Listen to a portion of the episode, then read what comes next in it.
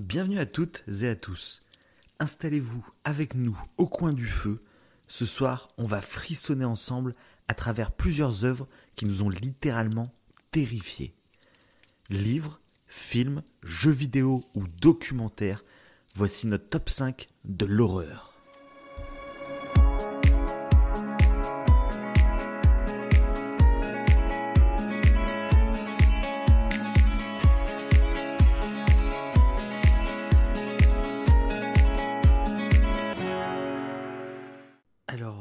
Salut à tous. Petit message avant de démarrer l'émission. Euh, on s'est rendu compte après l'enregistrement que Wivo avait un son pas terrible. Euh, Un problème avec son ordinateur. Donc, euh, on a arrangé le son comme il faut, mais voilà. Excusez-nous pour la qualité pas optimale sur cet épisode. On a hésité à le poster ou pas. Mais on pense que ça reste écoutable. Donc voilà. Allez, bonne émission. Bonjour, bonsoir, je suis Davin, il est Wivo, et on se retrouve pour une soirée horrifique, encore une fois, un mois tout pile avant l'Aurore Show de 2021. Est-ce que ça va bien, monsieur Wivo Ça va parfaitement. Je suis prêt à pré-frissonner. Voilà. Pré- Ouais, c'est ça, on pré- pré-frissonne aujourd'hui, c'est... C'est un peu la musique. Donc, on va expliquer un peu à nos chers auditeurs, chéris et adorés, ce qui va se passer ce soir, parce que ça va être quand même cool. On vous promet pas une, un horror show, parce que les horror shows, c'est des horror shows? Oui, c'est vraiment. C'est- pour vous faire. C'est la crème de la crème. Ouais. C'est ah, bah, Bah, des gens- C'est des histoires uniques. hein. On trouve ça nulle, nulle part ailleurs. Non, mais c'est, c'est... On vous conseille, ceux qui ne connaissent pas encore nos horror shows, bah, vous en aurez un dans un mois tout rond pour Halloween. Ça, on est déjà Halloween, c'est dingue. Ça quand passe vite. Hein. C'est- Quand tu y penses, c'est un Ouais. truc de fou. Ah ouais. J'ai, l'impression que le, le dernier horror show, on l'a fait il y a, il y a tellement pas longtemps. quoi. Ouais, ouais, ça me fait bizarre aussi. Ouais. Ça passe tellement vite. On vieillit. On vieillit. Ah, c'est ça. Voilà. On va faire le bilan, Ouais. calmement. Donc ouais, ceux qui connaissent pas nos horror shows, on vous invite après cette émission à aller découvrir ça. On vous, on vous raconte, on est au coin du feu ensemble et on vous raconte des histoires qui font peur. C'est des émissions qui sont vraiment bien travaillées. Enfin, je vais pas dire bien parce que ça fait très prétentieux. elles, sont, elles sont vraiment au top. hein. Ah c'est vraiment un petit c'est- bijou de. C'est magnifique. Ça serait pas nous. euh, Non, mais c'est que au-delà du podcast qu'on fait habituellement, là, il y a vraiment euh, bah, il y a un travail pour les histoires, car pas mal sont inédites. Et en plus, il y a un petit montage audio histoire de vous, bah, de vous mettre à fond dans l'ambiance. quoi. Donc voilà, Ouais, ceux qui connaissent on- pas, on vous laisse découvrir. On prend beaucoup de plaisir à le faire. C'est ça qui est. Ah bah, clair. Chaque année, c'est un peu le rendez-vous. euh. Mm.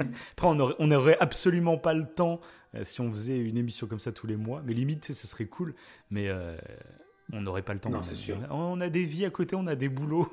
On n'aurait vraiment pas le temps de faire autant de, autant de montage. Donc aujourd'hui, bah, on en parlait. Parce qu'il y a quelques temps, ceux qui nous ont suivis sur Instagram, vous avez pu euh, découvrir nos péripéties. hein. on est parti en voyage pendant une semaine, en road trip. Et, euh, et puis bah, là, on, a, on en a un peu profité pour euh, parler un peu des projets euh, de la chaîne. Et on s'est dit, Putain, on a envie de faire une émission euh, sur l'horreur, qu'on on n'en fait pas en fait. On a notre horror show, et puis à côté de ça, finalement, on n'en fait pas. Alors qu'il y a tellement d'œuvres d'horreur qu'on aimerait vous parler. Mhm. Vrai. Et du coup, on s'est dit, bah, pourquoi pas faire un top 5 Alors pourquoi un top 5 aussi, alors qu'on vous a habitué à des top 10 Eh ben, tout simplement parce qu'on s'est rendu compte que les top 10, en fait, ça faisait toujours des émissions de plus de 2 heures, 2 heures et demie. Ouais. Et on s'est dit, pour des tops, en fait, c'est peut-être un peu long. Donc vous nous direz ce que vous en pensez. Euh, Là, on a préféré faire un top 5. On va voir déjà combien de temps l'émission dure. Vous, vous le voyez, du coup, euh, si c'est long ou pas. Euh, mais euh, voilà, top 10, en fait, bah, ça faisait 20 œuvres. Ça faisait 10 œuvres chacun. Ça faisait long. Mm. Et on s'est dit, on s'est dit pourquoi pas euh, raccourcir à 5 pour faire des émissions un peu plus concises. Mais je trouve que c'est plus agréable pour un top euh, d'avoir un truc un peu plus court. Oui. Donc voilà, voilà pourquoi on est parti là-dessus. On pourra faire un top 5 bah, horreur plus tard si. Si Ah oui, bah non, mais c'est comme ça. On Ça. pourra faire d'autres émissions top 5 horreur si on a d'autres euh, d'autres œuvres à C'est parler. ça, mais... c'est ça. Voilà. Mm. Donc voilà, et donc l'émission de ce soir, ça va être chacun, on va vous parler des 5 œuvres qui nous terrifient. Voilà, peu importe le média, que ce soit des livres, des films, des jeux vidéo ou même d'autres choses, vous verrez, vous aurez peut-être des surprises. Ces 5 œuvres qui vraiment nous pétrifient, nous glacent le sang. Des œuvres qui nous ont marqué à certains moments de nos vies aussi. On va vous raconter un peu nos vies comme on aime bien le faire un peu d'habitude pour vous donner un petit contexte un peu sur ces œuvres. Et voilà, donc c'est bien sûr des œuvres qu'on vous conseille chaudement, donc on va pas beaucoup spoiler dans cette émission. On sera obligé de spoiler, mais pas au niveau de l'histoire, ce sera plus des mécaniques de peur euh, pour vous expliquer pourquoi il nous a fait plus peur qu'un autre. Euh, mais vous inquiétez pas, il n'y aura pas de spoil majeur au niveau des histoires et tout pour que tout le monde puisse suivre le top 5 euh, tranquillement et sereinement.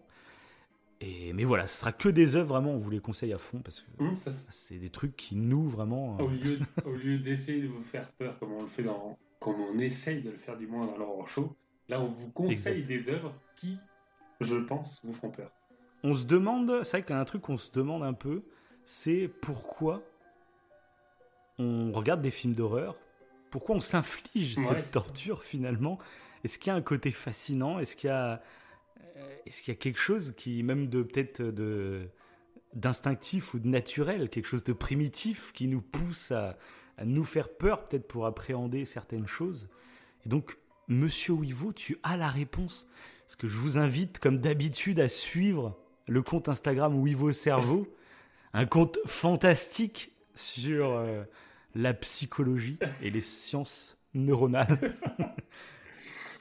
et donc, bah, tu as fait tes petites ah recherches sur ce sujet, ça va être super intéressant. Vas-y, on t'écoute.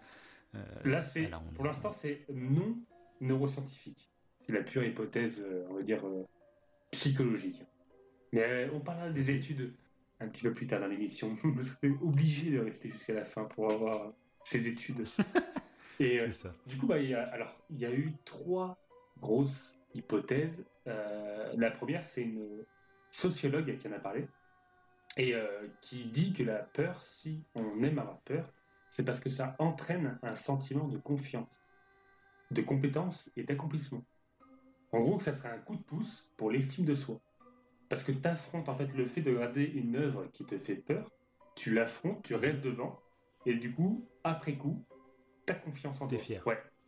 Et moi, je mhm. pense que dans les œuvres que je vais citer, il y en a une tout particulièrement qui serait totalement liée à ça, à cette, euh, cette hypothèse. Même, ouais, même sans ça, c'est totalement vrai. Quand je me rappelle quand j'étais plus jeune, où tu vas avec une fille voir un, petit film d'horreur au cinéma, tu sais, tu fais le bonhomme à côté, tu sais, genre, allez, t'inquiète, moi, je, je vais pas sursauter, moi, vraiment. Et ça, mais clairement, on l'a tous fait, ça. Oui. C'est vrai que je pense qu'il y a ce côté-là. Euh, même maintenant, je suis en train de réfléchir. Euh, j'en parlerai, je pense, sur certaines œuvres de cette hypothèse. Euh, je vais pas spoiler tout de suite mes œuvres, du coup. Euh, je pense que je pense qu'il y a, il y a de ça, il y a un peu de ça, ouais. donc pareil, moi, je pense qu'il y a de ça clairement. Il y en a une autre, c'est que ça change les idées. Et ça, c'est intéressant. en fait, ils ont, ils ont différencié l'angoisse et la peur. Et l'angoisse, quand quelque chose, bah, ça te fait peur, mais en même temps, ça t'attriste. Tu sais, ça te, tu broies du noir, t'as te c'est un mauvais stress limite. Et euh, ça, ils parlent mhm. d'angoisse. Et par contre, pour la peur, ils disent que la peur, au contraire, euh, donc ça peut provoquer de l'adrénaline, et de ce fait, tu es plus concentré. Et euh, vu que tu es plus concentré bah, dans l'œuvre, par exemple, que tu regardes, et bah, ça te change les idées et tu penses plus au tracas de la vie. Et c'est un psychiatre d'une université américaine qui a parlé de ça. Et que du coup, en fait, mhm. regarder des films potentiellement qui font peur, ça peut permettre de lutter contre l'anxiété. C'est un peu paradoxal, mais euh, voilà. Comme il dit... ça t'hypnotise en fait. Parce que ça, c'est vrai que c'est un vrai sentiment que j'ai sur certaines œuvres d'horreur en fait. Euh, ça te fascine, mais t'es absorbé dans le truc, tu vois. Oui, et je pense qu'il y a aussi le, côté en fait que tu regardes un truc qui te fait peur, mais tu sais au fond de toi que tu es en sécurité. tu ne crains rien. Euh, et le fait que toi tu es dans ton petit confort, mais tu observes quelque chose qui te fait un peu frémir, euh, parce que avoir de la peur, par exemple, tu es dans la rue, euh, tu vois quelqu'un qui commence à te suivre avec un couteau. C'est une grosse situation totalement horrible. Euh, là, bah, tu vas avoir peur, mais à aucun moment tu vas y prendre du plaisir. Parce que peut-être la peur est trop forte, ou peut-être que là, il y a. Mais c'est pas la même peur, tu vois. Et même moi, j'ai envie de dire, vous verrez avec les œuvres que je vais vous citer, il y a certaines œuvres qui me procurent de la peur que je n'apprécie pas. je n'apprécie pas toutes les peurs via des œuvres, en mhm. fait. Et je saurais même pas expliquer pourquoi. On en discutera peut-être quand je spoilerai mes œuvres, du coup. Mhm. Mais il y a certaines œuvres qui. C'est pas un. J'ai peur face à certaines œuvres, mais c'était pas un sentiment agréable. Alors que d'autres, c'en est un. C'est très paradoxal et je. Voilà. Ouais. Donc, mais je pense que euh, ouais, je pense que en fait euh, il y a ce côté-là un peu des fois la peur que l'œuvre nous, euh, nous donne, elle n'est pas forcément agréable. Mais en fait qu'elle soit agréable ou non, ça nous permet d'être pleinement concentrés en fait. Même si on n'aime pas ça, on est à fond dedans. T'as pas envie de t'en sortir mhm. forcément. Parce que là, c'est ce que le psychiatre disait. En fait, en gros, il disait mot pour mot, hein, lorsque nous sommes effrayés, nous sommes pleinement conscients, concentrés et dans l'instant. Nous ne sommes pas préoccupés à penser à ce qui s'est passé hier ou ce que nous avons à faire demain. Oui, c'est ça. Et du coup, même si c'est une peur désagréable, tu es quand même à fond dedans. Et, évidemment, comme tu l'as dit, c'est que, et je crois que ça, on l'avait dit dans une autre émission, mais tu euh, as, ce fait-là, en fait, que devant une œuvre horrifique, par exemple, bah, tu sais très bien que c'est faux. Donc tu peux affronter tes peurs sans danger. Donc euh, ça te permet de te préparer psychologiquement. tu te dis, si tu veux affronter ça un jour, tu es déjà un peu prêt grâce à l'œuvre. Euh, oui, bah oui ça on en avait parlé, c'est dans l'émission sur euh, Dupont de Ligonnès qu'on en avait parlé de ça, je me rappelle. Ok. Tout début de l'émission, tu avais fait un petit, bah, avais fait ton petit encart au, au coin du feu et vos cerveau. Mais ça rejoint les rêves. Hein. Les rêves euh, qui, euh, qui, sont là pour réguler les émotions. quand on vit des rêves assez intenses, c'est pour, dans la réalité, l'hypothèse la plus probable, encore une fois, c'est une hypothèse, et l'hypothèse la plus probable, c'est ça, c'est pour que si ça arrive dans la réalité, on soit plus apte, ou si c'est arrivé dans la réalité, c'est pour que ça abaisse nos, nos émotions. Mhm. Là, il y a ce côté-là un peu. Les films d'épouvante peuvent permettre à, à baisser les tensions. Mais pourtant, il y a des personnes qui ne peuvent pas regarder des films d'horreur. C'est ça qui est intéressant. Ah oui, ça j'en connais. c'est ma mère, c'est exactement ça. Ma mère, j'en connais aussi peuvent pas. Elle peut rien regarder d'horreur parce qu'elle ne prend vraiment aucun plaisir, hein, strictement aucun plaisir avant, pendant et, même après. quoi. Après, elle flippe pendant trois jours. c'est ça. C'est que ça reste en fait. c'est pas. Euh, ouais, c'est ça. Ouais. Ça, ça dépend des gens. Mhm. Bon, bah c'était plutôt cool. Et bah d'ailleurs, ça me fait penser à un truc, tiens. Je voulais pas, je voulais en parler plus tard. Je pense que ça peut être intéressant d'en parler maintenant. Euh, bah, hein. c'est que euh, la peur, en fait, elle est liée à la. Donc là, c'est neuroscientifique pour le coup. Là, on rentre dans le oui, au cerveau pur et dur. Euh, en gros, la, peur, c'est la zone de la peur au niveau du cerveau, c'est l'amygdale. C'est là, en gros, où tout fonctionne autour de, bah, de l'effroi, etc. Bref. Et il y a des personnes qui ont un, amygdale plus développé que d'autres. D'accord? Et à l'inverse, bah, il y a des amygdales qui sont tout petits. Et ils ont démontré, euh, ils ont fait en fait une étude sur des psychopathes, sur, euh, je ne sais plus, je crois, 1000 euh, psychopathes, pour savoir s'il y avait une différence entre le cerveau d'un psychopathe et le cerveau d'un, de quelqu'un de lambda, en gros. Et ils se sont rendus compte que les psychopathes avaient un amygdale très bas. Et de ce fait, vu qu'ils avaient un amygdale donc très bas, très petit plutôt, plus approprié de dire très petit, et du coup, vu qu'ils avaient un amygdale très petit, ben, en fait, ils ne ressentaient pas la peur ils ne ressentaient pas la peur, ils avaient, euh, pas, ils avaient une absence de peur. Euh, par exemple, si vous, euh, vous croisez un serpent, par exemple, vous marchez dans la rue, il y a un serpent qui passe devant vous, vous allez sûrement avoir le réflexe de reculer, de sauter en arrière. C'est une peur un peu qui est ancrée dans le cerveau. La peur des serpents, la peur des araignées, c'est un peu des peurs ancestrales. Et un psychopathe, s'il voit ça, alors c'est pas, je prends cet exemple-là, mais c'est pas, faut, faut le prendre qu'il la lettre, quoi. C'est pas parce que quelqu'un n'a pas peur d'un serpent que c'est un psychopathe. Mais si, il si, pas. Si. et tuez-le. Tuez-le sur le coup. et ben en fait, si la personne n'a pas peur, euh, ça, peut, ça se peut que son amygdale soit défaillant. Et donc souvent, les psychopathes ont cet amygdale défaillant parce qu'il est tout petit. Et en plus de ne pas avoir peur, il ne décèle pas la peur chez l'autre. Et il ne décèle pas la détresse chez l'autre. En fait, quand toi-même tu n'as pas peur, tu ne décèles pas la peur chez l'autre. C'est pour ça qu'on parle de psychopathe, en fait. vu qu'il ils ne décèlent pas la peur chez les autres, bah, du coup, ils peuvent aller plus loin dans des délires peut-être parfois ouais, bien sûr. violents. Même pour essayer de ressentir des choses. Exactement. Ils vont, dans des délires bien, Vu qu'ils ont une... bien poussés pour. Euh, ils ont une absence de peur. Essayer de ressentir un petit truc. c'est ça. et s'ils n'arrivent pas à capter la détresse chez l'autre, c'est pareil. Au niveau de la violence, il y a une totale inhibition. et, puis, euh, et, à l'inverse, ceux qui ont un amygdale très très très gros, euh, enfin plus gros que la moyenne, eux, on s'est rendu compte que c'était des personnes qui étaient très altruistes. Mais genre, c'est des altruistes extraordinaires. Ils sont prêts à donner euh, des organes alors que ne connaissent même pas la personne. Par exemple, je dis un truc. Euh, Et ah, dans la rue. Dans la rue, ah oui, il plaque quelqu'un dans la rue, même au serpent qui passe devant lui. puis le... Ah oui, c'est ça, il m'a tendu son rein comme ça. Horrible. du coup, je trouvais ça intéressant. Et moi, Ouais, mais carrément. Et moi, ça me fait penser à, à autre chose. Ouais. Euh, tout, tout cet attrait qu'on peut avoir un peu pour ce qui nous fait frémir, ce qui nous fait peur. Euh, beaucoup plus simplement, nous on le voit avec notre podcast où, euh, bah, vous l'avez remarqué, on a une ligne éditoriale euh, très variée, mais globalement, en fait, on essaye d'être positif. Mais globalement, on, on s'en rend compte très facilement, les émissions qui font le plus d'audience, c'est les émissions d'horreur, les émissions de faits divers. C'est toujours ça, en fait. On le voit, on voit vraiment la différence. Et, et du coup, bah, je trouve que ça nous questionne vachement, même bah, de toute façon, sur notre rapport avec les médias, etc. Euh, pour faire de l'audience à la télé, ils ont besoin de nous entretenir aussi dans cette petite peur pour, euh, pour nous faire accrocher à leur programme et tout. Et je trouve que ça, ça en dit beaucoup euh, sur beaucoup de choses, en fait, tout simplement. Et si on passait à ce fameux top 5 Bah ouais, parce que ça commence à être. Ça commence à être impatient, du coup. ça va, ouais. Alors, est-ce que tu veux commencer ou est-ce que tu veux que je commence? Bah, je commence. Je commence. Parce que. Quelle, allez, quelle impolitesse Ok, vas-y, va Quelle impolitesse Mec, ne sait même pas. Non, non, vas-y, vas-y, vas-y. Ok. C'est parti? C'est parti. Allez Ça y est, je frissonne. Donc là, j'ai parlé, en fait. Euh... En fourche-langue. Parle en fourche-langue. j'ai parlé. Ah, D'une œuvre horrifique. Oh là là. Qui.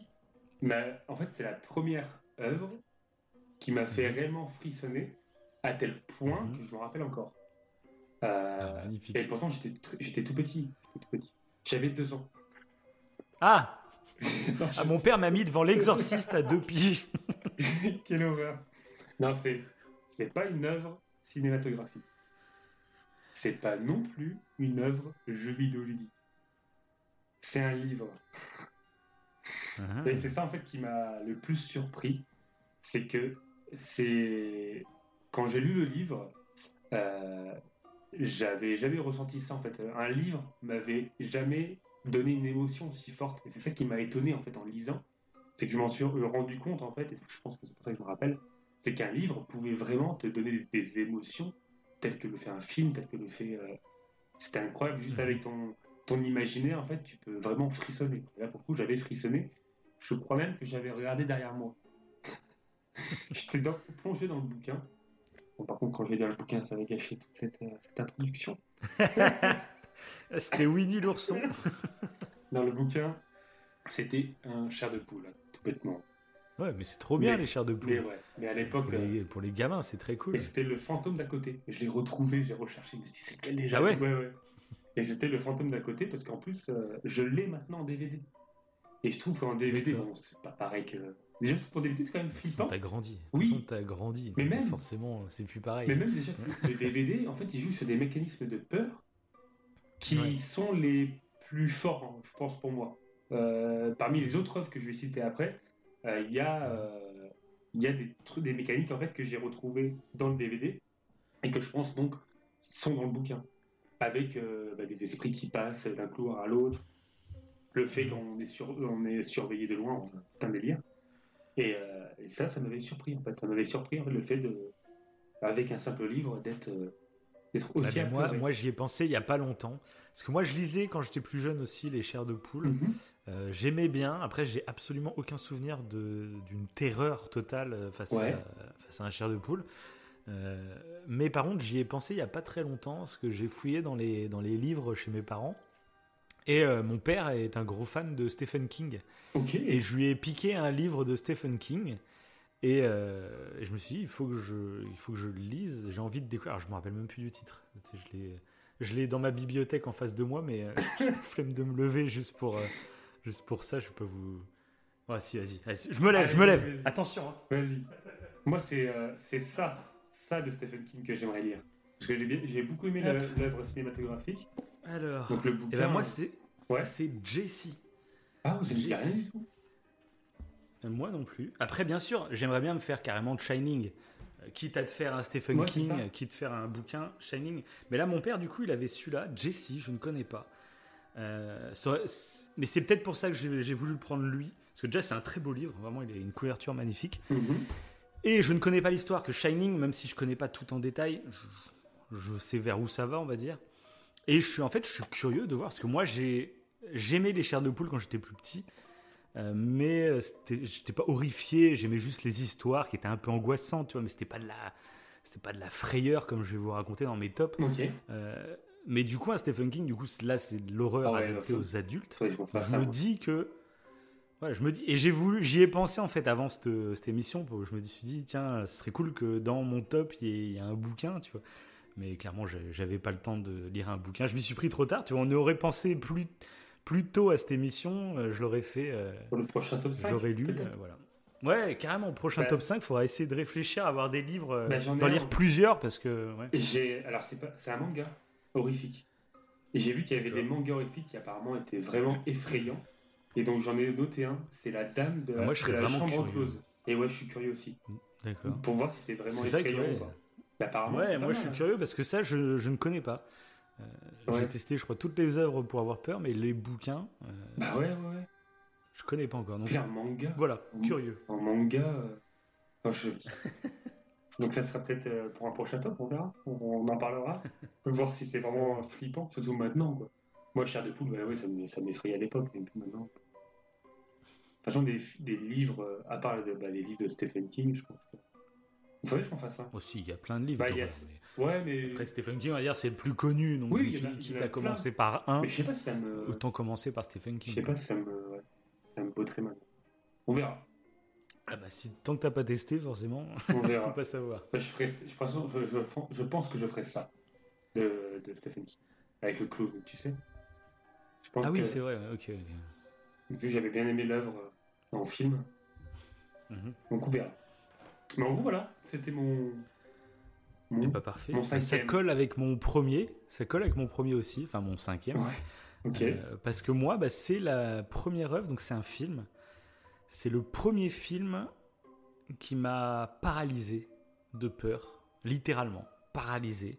Ça s'est reproduit quelques fois dans ma vie, et du coup, c'est entre autres présent dans mon top par la suite. Mais là, c'est le tout premier film, le tout premier je me rappelle, j'étais chez mes parents. Il me semble que j'avais 14-15 ans, je pense. Euh, avant, euh, j'avais dû regarder des trucs un peu qui font peur, mais c'était plus de la peur un peu popcorn. je me rappelle, genre, mes parents, ils avaient un, une, un VHS avec un film d'horreur avec un, un, singe, une sorte de babouin, je crois, qui, qui était enragé et qui, tuait tout le monde dans un hôpital ou un truc comme ça. Je ne plus. mais ça faisait, en fait, ça faisait peur parce que bah c'était plus du gore peur, tu vois. Ah oui. Et sachez que bah, c'était la cassette, tu vois, quand t'es gamin, euh, tu vas piquer la cassette euh, euh, qui est cachée chez tes parents, et puis tu, tu, la mets, et puis c'est un le, film d'horreur qu'on t'a interdit de regarder, tu le regardes, et puis finalement, bon, c'est plus ouais, film d'horreur popcorn, tu vois. Mais le vrai film d'horreur qui m'a terrorisé, c'est Ringu. Ringu? Ouais. Ah, qui est beaucoup plus connu euh, parce qu'il y a une version américaine qui est sortie euh, qui s'appelle The Ring. Ah. le fameux The Ring. Ringu, donc c'est la version euh, première. Ah c'est avec ça que, que, la licence est née. Donc c'est la version japonaise. je me rappelle, tu sais, je t'avais raconté dans un podcast. C'était le podcast sur les séries. C'était un top aussi qu'on vous conseille d'aller écouter. Hein. Euh, je t'avais parlé que quand j'étais plus jeune, j'achetais beaucoup de DVD euh, X-Files. Parce que j'étais passionné par ça aussi. pareil, X-Files, tu vois, ça me faisait pas forcément peur, ça me fascinait, c'était différent. Euh, et ben j'allais donc dans les Easy Cash, dans les Happy Cash pour m'acheter des Blu-ray de X-Files. Et je me rappelle qu'un jour, bah, j'étais tombé sur un DVD qui, qui avait l'air intrigant. et je l'avais pris comme ça pour voir. Et c'était ce fameux Ringu. Donc en plus, vraiment la version japonaise qui. Le film, j'ai même pas regardé, tu vois, mais il est, il, est assez vieux finalement. Il est très artisanal. Euh, mais euh, par exemple, j'ai eu beaucoup plus peur devant lui que devant la version américaine. Tout simplement parce que Ringu, et je pense que ça m'a, ça m'a poursuivi aussi, comme tu dis, c'est le premier choc d'horreur j'ai l'impression que mon cerveau il s'est construit de façon à avoir peur pour les mêmes raisons plus tard, tu vois. et Ringu. Ah, donc c'est l'histoire. Ah. J'ajouterai un petit truc après. Vas-y. C'est euh, Ringu, donc pour ceux qui n'ont même pas jamais vu The Ring, qui est plus connu, en fait c'est tout simplement en fait une cassette vidéo qui tourne un peu de main en main. Et en fait cette cassette, si vous la mettez, donc ça, ça remonte parce que c'est des cassettes dans des magnétoscopes. S'il y a des jeunes qui nous écoutent, ils, ah, ne comprennent même pas ce que je suis en train de dire. c'est quoi cassette bon, En gros, c'est une vidéo que tu lances sur ta télé et, euh, et tu regardes la vidéo qui est très très particulière hein, comme vidéo. Et euh, directement après, en fait, ton téléphone sonne, tu décroches et on t'annonce que tu vas mourir dans 7 jours. Et du coup, tu as 7 jours euh, et dans 7 jours, tu, tu, vas mourir. Et donc, c'est la légende, un peu, c'est un peu une légende urbaine, on va dire. Sauf que bah, forcément, dans le film, euh, on va être confronté à cette, à cette légende urbaine. Il va y avoir une enquête, etc. Et c'est tout un film qui travaille euh, qui va pas faire peur tout le long. Je dirais même qu'il est plutôt euh, lent dans son rythme, euh, mais il va te préparer à avoir peur. C'est ça que j'adore maintenant dans les films. J'aime pas quand ils ont envie de te faire peur toutes les trois minutes dans le film. Mhm. Tu as une scène de tension toutes les trois minutes, moi ça me fatigue, ça m'épuise en fait. Tu vois. Par contre, j'adore qu'on t'installe et qu'on te prépare psychologiquement à avoir peur. Et donc je vais pas spoiler sur ce qui m'a pétrifié, mais ça se passe bien entendu à la fin du film. Pour ceux qui l'ont vu, bah, c'est quasiment la scène finale. Euh, je me rappelle, j'étais sur mon canapé et vraiment j'ai eu cette sensation où j'étais bloqué devant ma télé et j'étais pétrifié. C'était euh, c'était fou et c'est ce qui a amené après. J'ai eu, euh, enfin je l'ai toujours, quand on me demande de quoi tu as le plus peur en version, en version horreur, est-ce que tu as peur des fantômes, des serpents, des trucs comme ça? Bah moi j'ai peur des petites filles avec des cheveux devant la tête. Là on en rigole, mais je te jure, ça me, ça me terrifie. Euh, c'est moi il y a juste même des. On se rejoint là-dessus. Ouais, c'est un des meilleurs films d'épouvante. Moi je le conseille absolument le film que tu. Est-ce que tu avais vu la version japonaise toi? Oui. Ouais, ouais, ouais. ouais, ouais, Aussi, Il était. Euh, et je me demande si on n'avait même pas vu ensemble. Euh, ah, c'est possible. Bah, moi, je me rappelle qu'à une période, je le, je le faisais regarder à tout le monde. C'était mon film, tu vois. Mais ouais, il est, il est terrible. Et c'est vrai que la version américaine, pour le coup, elle est beaucoup moins bien.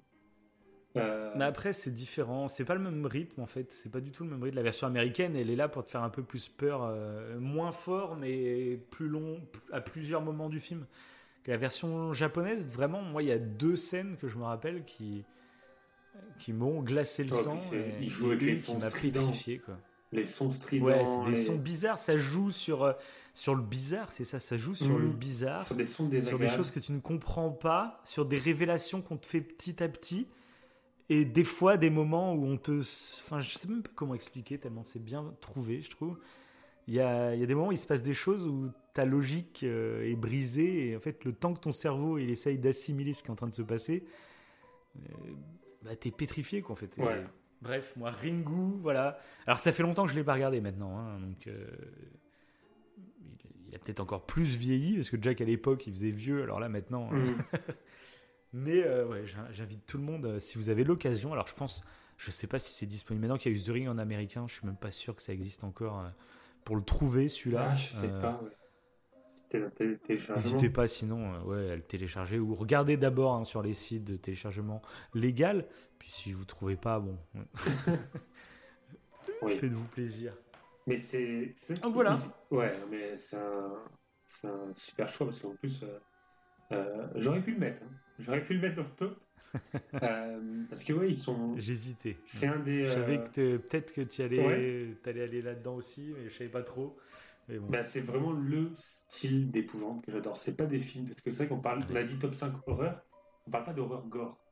Et euh, toi, tout à l'heure, tu parlais du fait qu'on avait piqué des cassettes aux parents et tout. Euh, et ça m'a rappelé un truc. Moi, j'étais, j'avais déjà piqué une cassette à mon père, et c'était un dessin animé.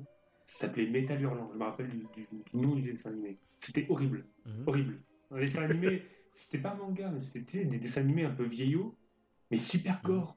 Je me rappelle d'une ah scène ouais, où le, le mec brûle, je crois qu'il se reçoit de l'acide sur la tête, et tu vois la, chair, les os et tout. Ça m'a choqué. Ah, Mais ça, tu vois, moi, ça ne me fait absolument pas peur, en fait. Mais, moi, c'est pas de la peur. Moi, ça me fait limite rire, en fait. Ça me fait plus ah rire qu'autre chose. Ça me met mal. Je déteste, en fait. Là, tu ah vois, ouais, mais j'ai pas envie d'en regarder. c'est, Ouais, ouais, mais je peux comprendre. Les, ouais, c'est les films, ouais, les films comme ça qui jouent là-dessus. Euh, alors, il y en a qui aiment bien. Bah, genre, moi, j'ai adoré la saga des Saw, qui, est, qui joue vraiment sur le gore. Ah, t'as joué, euh, tu les as tous vus? Ouais. Euh, peut-être pas les tout derniers, mais j'en ai vu au moins 5 ou 6. Ouais. moi, j'aime beaucoup les... le premier. Pour moi, est totalement culte. Ouais. Mais par contre, pareil, il me fait pas peur. Oui, c'est ça. C'est pour moi, c'est un peu le même délire. Un peu... Euh, voilà. Ouais, mais décision finale, je trouve ça fait. C'est encore plus limite comédie euh, que. pour moi. Hein. Ça fait plus. Enfin, c'est du gore gratos, donc c'est pas marrant. Que So, je trouve, il y a. Les premiers, en tout cas, je trouve, il y a. Ils essayent quand même de faire des trucs. Toi, tu les as vus, les sauts J'ai vu le premier. après, dans les autres, je sais pas D'accord, bon, c'est quand même le plus culte. Le, oui, ouais, je connais, mais après. Le premier, il est quand même culte. Oui. Euh, je sais pas quel ou comme, euh, non, La colline des yeux, c'est super comme film. C'est un très bon film en plus. Il y a des films qui, qui jouent que là-dessus. Ouais, sauf, euh, je, pourrais, je pourrais le mettre dans cette catégorie de films que j'aime pas parce que ça joue que sur le gore en fait. Encore que ah oui, c'est différent. Euh, mais je trouve que c'est destination finale. même les derniers, c'est ultra gore. Quoi. Et j'aime pas, j'aime pas ça. Alors que le film que tu as cité, ça joue sur de l'épouvante. Il y a, y a même pas il n'y a, a, pas d'effusion de sang, il n'y a rien. C'est juste. Euh, ah c'est la une, une oppression. Ouais. Une oppression et t'as l'impression tu vas avoir un jumpscare, mais t'en as pas. Et ils, sont super forts. C'est comme s'ils tendent la corde et euh, tu sens que le jumpscare va arriver. En fait, non, il n'est pas là. Et tu sais pas quand il va arriver. En fait, il n'arrivera pas. Mais tu restes tout le temps sous tension comme ça. Et euh, ils sont. Dans Ringu? Ouais, je trouve. Ah ouais, je trouve. Ouais, ouais. Non, je trouve justement, il joue pas beaucoup la tension. Euh, ah parce que ça, j'aime pas, moi, les films qui, euh, qui jouent euh, genre, ah, tu vas avoir un jumpscare dans 2, 3, 1, et non, allez, on passe à autre chose. ça, je déteste, moi, ces films qui, qui jouent au jumpscare dans tous les sens, je déteste. Ouais, mais ça, c'est. Ringo. Ils en font plein. Alors que là, ils en... il y en a même pas, en fait. Il y en a un ou deux. Mais t'as l'impression. Je sais pas. Ouais, ouais, ouais. Ils sont bien placés, quoi. moi, j'aime bien les jumpscares quand ils servent à quelque chose. Oui, mais clairement, c'est ça le James Care peut être intéressant quand il est bien travaillé et, que... et quand il y en a plein, ça sert à rien. De toute façon, c'est le problème de beaucoup de films maintenant. que on est beaucoup plus difficile. Oui, c'est des films qui font pas peur, mais il y a juste. On te met des jumpscares comme ça, tu pourras dire. Euh... T'as une montée d'adrénaline d'un coup, après, hop, ça... Tu vas en tirer dans le cinéma que ça, ça discute parce qu'il y a eu un jumpscare comme ça, donc ça fait son petit effet. Ouais, ça fait... Mais euh, voilà. Moi, j'ai une autre œuvre en particulier qui utilise, euh, je pense que c'est le meilleur jumpscare pour moi, mais j'en parlerai tout à l'heure. Oh là là là là. Oh là. Et d'ailleurs, euh, il y a un truc là-dessus, c'est ça aussi que tu m'as fait penser quand tu parlais de tout ça. Euh, en fait, apparemment, euh, tout à l'heure je parlais de l'amygdale, mais on devrait plus parler de structure de l'amygdale, parce que tu n'as pas que l'amygdale qui joue sur la peur, tu as, plein d'autres neurones qui jouent dessus, mais c'est souvent autour de l'amygdale. Et tu as la mémoire, qui est pas loin de l'amygdale, qui est liée à l'hippocampe. Et en fait, quand tu as peur de quelque chose, ça s'inscrit dans la mémoire. Et ils avaient fait des tests avec des rats. Euh, ils avaient fait des conditionnements un peu rapides, genre euh, bah, tu, tu fais une. T'allumes avec une. C'est un peu horrible, hein, T'allumes avec une lampe torche euh, les yeux du rat, donc il se prend la lumière en pleine tronche, et tu donnes un coup de taser au rat. c'est des expériences peu. Mais bon, ça fait avancer la science, on va dire, entre guillemets.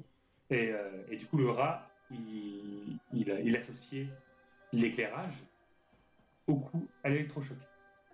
Et ils avaient fait pareil avec un, un, son, je crois qu'ils faisaient, euh, ils faisaient un son, je sais pas, de cloche ou je ne sais quoi, et l'électrochoc. Et après, euh, ils arrêtaient, ils faisaient juste soit le son, soit la lumière. Et évidemment, la peur était conditionnée. Le rat, il avait quand même peur. Même s'il n'y avait plus l'électrochoc, il avait peur. Euh, t'as l'impression qu'il y, a un peu un délire de jumpscare, tu sais. On te fait un premier jumpscare. Est-ce que c'est pas tout. Ouais. Même, est-ce qu'il n'y a pas un rapport un peu comme l'effet Madeleine de Proust Ou euh, à l'inverse, euh, par exemple, une odeur, ben, directement, ça va te plonger dans un sentiment de bien-être parce que mhm. ça va te rappeler des bons moments, trucs comme ça? Dans la peur, à mon avis, c'est un peu le même délire. Mais à l'inverse, euh, une musique particulière, un thème particulier, une ambiance va te rappeler des moments où tu as eu peur et du coup, ça te plonge d'autant plus dans, mm. dans, dans, les mm. conditions pour avoir peur. Quoi. Ouais, d'ailleurs, il paraît qu'il y avait même des neurones qui, si tu as eu peur et qu'il y avait une odeur liée à cette peur, bah, c'est quatre fois plus intense. En fait, si tu as une odeur mm. et tu vois un événement qui fait peur, là, c'était pour les rats, c'était du son et de la lumière. Mais si tu associes quelque chose avec de l'odeur, c'est beaucoup plus puissant. Comme quoi, l'odorat, euh, tu parlais de la Madeleine de Proust, c'est vachement puissant, mais même pour la peur. Et là, comme tu dis, ouais, c'est l'inverse, ça fait un côté un peu négatif, quoi, un peu. Euh, il faudrait trouver une expression, tu sais, il y a Madeleine de Proust pour le positif, il faudrait trouver. Euh, Madeleine de peur. La Madeleine de peur. c'est ça. Mais ce qui était intéressant dans cette étude, en fait, c'est qu'ils se sont rendus compte que si, après plusieurs essais, en fait, sans électrochoc, mais juste avec la lumière, ils se sont rendus compte qu'effectivement, au bout d'un moment, le rat, il disait bon, bah, ok, euh, maintenant, en fait, j'ai plus peur parce que je me rends compte qu'il n'y a plus d'électrochoc quand la lumière s'active. Donc, comme si le cerveau commençait à, comprendre, que, à, contrôler cette peur et que ça diminuait. Et pour autant, en fait, dans la mémoire, la peur restait. Et donc, en fait, des anciennes phobies, quand tu es petit, euh, même si au bout d'un au bout de, je sais pas, de cinq années, quand tu grandis, cette peur disparaît, elle reste quand même ancrée dans la mémoire. Et il suffit, il suffit d'un petit événement qui ressemble à ce qui était ancré dans ta mémoire il y a très longtemps pour t'activer une peur intense ou une phobie extrême. Mm. Comme si ça restait de côté, c'est comme si tu avais euh, cette petite peur qui. Euh, euh, peut-être que nous, on est attirés par ce genre de peur de petite fille. Euh, se rappelle pas, mais. Parce que ça a été nos débuts. ouais, ça, ouais, ça se trouve, il y a un truc là-dessus. Parce que moi, c'est moi, je sais clairement, vraiment, hein, moi, j'ai ce souvenir que c'est la première fois que j'ai vraiment été terrorisé par quelque chose. Et c'est quelque chose que je ne connaissais pas en plus. C'est la première fois que je voyais ce genre de, de personnage. Et, euh, et, du coup, il y avait ça, je pense. Il y avait la première fois que je découvre ça. C'est ce qui amplifie la peur. Je pense que mon cerveau, à un moment, il comprend pas ce qui se passe. Et, euh, et c'est un truc nouveau. Enfin, c'est un tout. C'est donc c'est pour ça peut-être que si j'avais été genre Ringu, peut-être que si je le découvrais maintenant, alors que j'ai déjà un background, est-ce que j'aurais aussi peur? Je, pense pas. Je sais pas. Mais moi, ça joué. D'ailleurs, il faudrait que je me le refasse. Ça joué sur mes futures peurs, je pense aussi. Euh, c'est clairement. Et là, tu vois, ils en parlent. Enfin, tu vois, non, tu le vois pas. je vais te le lire. Euh, euh, ils disent que l'association n'est jamais totalement oubliée et la mémoire de la peur reste tapie dans un recoin du cerveau. Lorsqu'un animal, là il parle du rat, a appris à redouter quelque chose, des cellules nerveuses ont établi des liens dans son cerveau. Ces neurones sont associés en un ensemble solidaire qui, ont, qui sont aptes à se réactiver simultanément, même après un traitement de déshabituation. Donc même après si tu es déshabitué à cette peur. Donc il y a des, fois des peurs lointaines et euh, c'est même parfois lié à, à des mémoires, euh, on peut dire une mémoire génétique. je pense pas, c'est pas le bon terme, mais genre la peur des araignées. Non, mais ça se peut. Oui, ça c'est. Euh, par exemple, euh, l'anxiété, tout ça, c'est quelque chose qui, est en partie héréditaire. Tout à fait, tout à fait. que par exemple, tu as, ton arrière-grand-père qui Qui, était anxieux, mhm. qui avait des trucs comme ça, tu, il peut le transmettre deux ou trois générations plus tard. Quoi. Ouais, ça, paraît fou, mais c'est bah vrai. Bah, et je pense que l'exemple le pertinent, c'est c'est notre peur. Souvent, des araignées, des serpents, c'est des peurs ancestrales. C'est des peurs qu'on avait avant et qui sont restées euh, parce qu'avant, ça nous sauvait la vie. Maintenant, bon, bah, euh, on n'a pas les, araignées en France, franchement, on n'a pas en avoir peur. À part de la et puis ça nous aide avant qu'on peut se dire qu'avant, quand on ne communiquait pas, ou même certains animaux, enfin mhm. beaucoup d'animaux, qui ont peur naturellement, on va dire, de certains prédateurs, euh, bah sans avoir communiqué, etc., sans avoir été à l'école pour apprendre ce qui fait peur, c'est ouais, inscrit. Euh, c'est inscrit, puis ouais, voilà, c'est que au moins quand. C'est intéressant du coup de voir euh, scientifiquement ces, connexions nerveuses qui existent. C'est dingue, c'est dingue que ça dure depuis. quand tu sais ça, c'est ancestral et même. Bah, par exemple, quand tu parlais d'être limite paralysé, tu sais, dans le film, et ils en ont parlé de ça, c'est pareil. C'est vrai que ça arrive à beaucoup de personnes. Je pense que c'est une, des, des pires situations en fait, quand on a peur. Et euh, si c'est une agression dans la rue, par exemple, et que tu as peur, tu es immobilisé, je pense que c'est le pire. Vaut mieux soit fuir, soit combattre, mais paralysé, je pense que c'est le pire. Et euh, ils expliquaient que cette immobilité par la peur, qui est donc une réaction excessive, c'était utile sûrement à l'époque. En fait, Parce que quand on était paralysé, il y a souvent les prédateurs, ils considéraient que tu étais mort, ou que même pas que tu étais mort, en fait, vu que tu es, plus en mouvement, et ben, ils passent à côté de toi. Ça n'intéresse pas en fait de chasser une proie qui n'est pas en mouvement. Donc le fait d'être mm. immobile nous, permettait de survivre. Alors maintenant, non, euh, le fait d'être immobile, euh, c'est. Ça dépend sur quoi. Ça dépend sur quoi. Mais s'il y a une voiture qui te fonce dessus, euh, le fait d'être immobile, là c'est. Mais voilà, c'est ancestral, c'est inscrit dans les. C'est une mémoire, mais ça va au-delà de notre propre mémoire. C'est des mémoires liées aux ancêtres. Je trouve que c'est assez fascinant quand même. C'est beau. Voilà. C'est clair. Voilà, voilà. Magnifique. Magnifique, je, je suis tout oui. C'est fantastique. bon, alors, passons au quatrième. Ça fait déjà 45 minutes. Allez.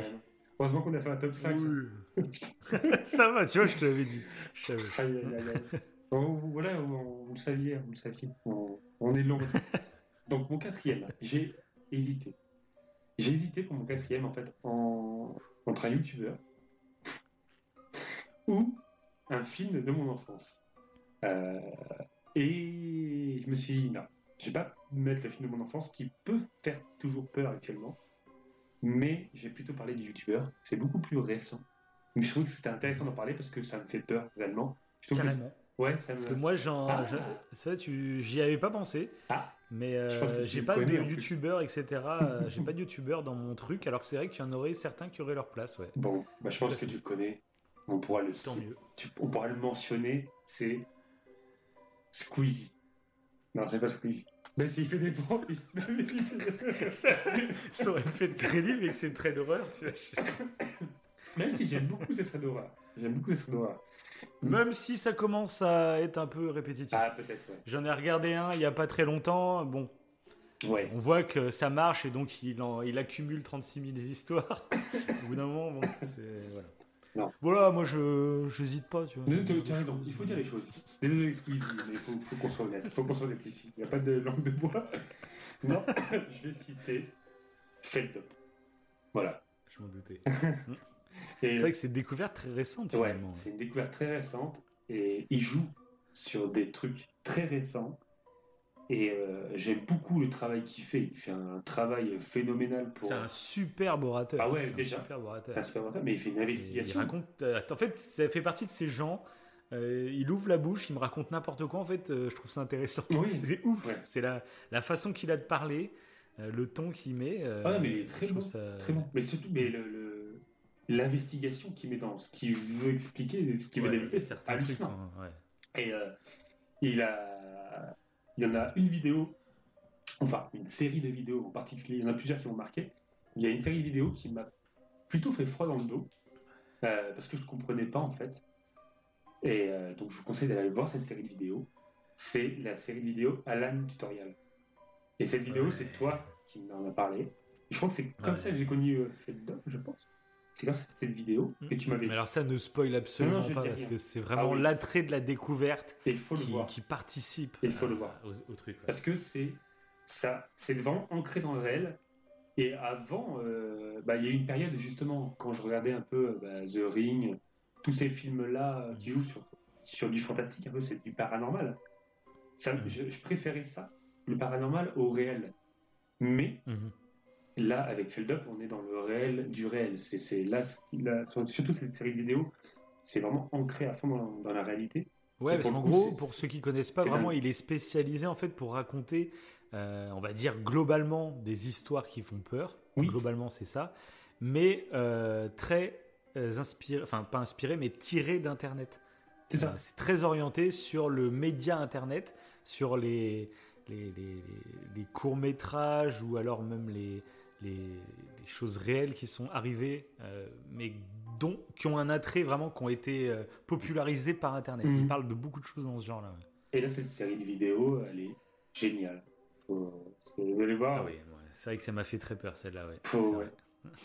je pense que je peux même pas. Si le début, euh, vous allez voir à l'intérieur, vous allez voir quelqu'un en fait qui fait des tutos sur YouTube, qui, qui, fait des tutos qui n'ont pas beaucoup d'intérêt et au fur et à mesure, en fait, euh, de cette série vidéo, vous allez voir que ça va sombrer. J'en dis pas plus, faut aller le voir.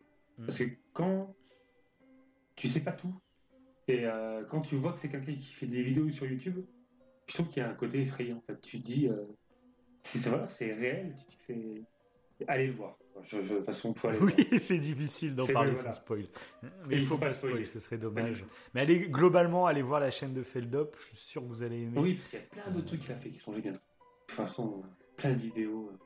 Il y a une dernière que j'ai vue sur un dentiste que adoré aussi, qui pas pour le coup, qui est pas effrayant. Euh, mais enfin, c'est effrayant, mais c'est effrayant pour euh, les parents qui ont emmené les enfants chez ce dentiste. ouais, je... Voilà. Donc le fait il sera mentionné, de toute façon, on va le mentionner. Très bien. Et eh ben, encore une fois, ça colle plutôt avec mon quatrième à moi. Ok. Pourquoi? Parce que tout simplement, donc je vous parlais de ce moment où j'ai découvert Ringu, euh, où j'ai j'ai vraiment eu peur et j'ai eu cette phase pendant, je dirais, 4-5 ans. Ouais. Euh, jusqu'à mes 18-19 ans où euh, je consommais beaucoup de films d'horreur en tout genre. Vraiment, j'en ai regardé en toutes sortes. J'aimais beaucoup ça et je suis arrivé peut-être à un point, comme je disais tout à l'heure, où je connais maintenant les ficelles des films d'horreur et du coup, j'arrive plus à être surpris, j'arrive plus à avoir peur comme au début. Mhm. Et c'est très très rare qu'un film d'horreur me fasse peur. Ouais. Il y aura un heureux élu très récent, mais que je parlerai plus tard dans mon top. mais du coup, voilà. C'est pendant après mes 18-19 ans, en fait, finalement, j'ai passé peut-être 10 ans sans avoir aucune œuvre réellement qui allait me faire peur. Jusqu'à un jour. le mec, c'est qui tisse ça trop. en plus, je sens que Jusqu'à une belle nuit. Non, je ne pense pas. Ah parce que je crois que tu ne l'as même pas vu. Donc, euh, comme ça. Je t'en ai parlé. C'est même très dommage que tu ne l'aies pas vu. Enfin, je crois que tu l'as pas vu. Tu vas me dire. Ok. Mais bref, c'était finalement assez récent. C'était il y a, il y a quoi Il y a, il y a 2-3 ans, je dirais. Mhm. Un documentaire donc qui est sorti sur Netflix.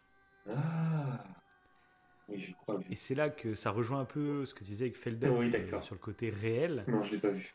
finalement, les films n'arrivent plus à me faire peur et du coup, bah, c'est plus dans le côté réel finalement. Il y a certains faits divers. Je vous en avais parlé bah, à l'époque euh, de l'affaire Grégory, où c'était un fait divers qui, m'avait fasciné, mais en même temps qui fait peur parce que c'est c'est du réel. Et tu te dis qu'il y a des gens qui sont capables de faire de telles horreurs. Ça, forcément, il y a un petit côté effrayant. Euh, mais il y a un documentaire qui vraiment, voilà, je l'ai mis dans le top parce que c'est vraiment un documentaire qui m'a glacé le sang, littéralement.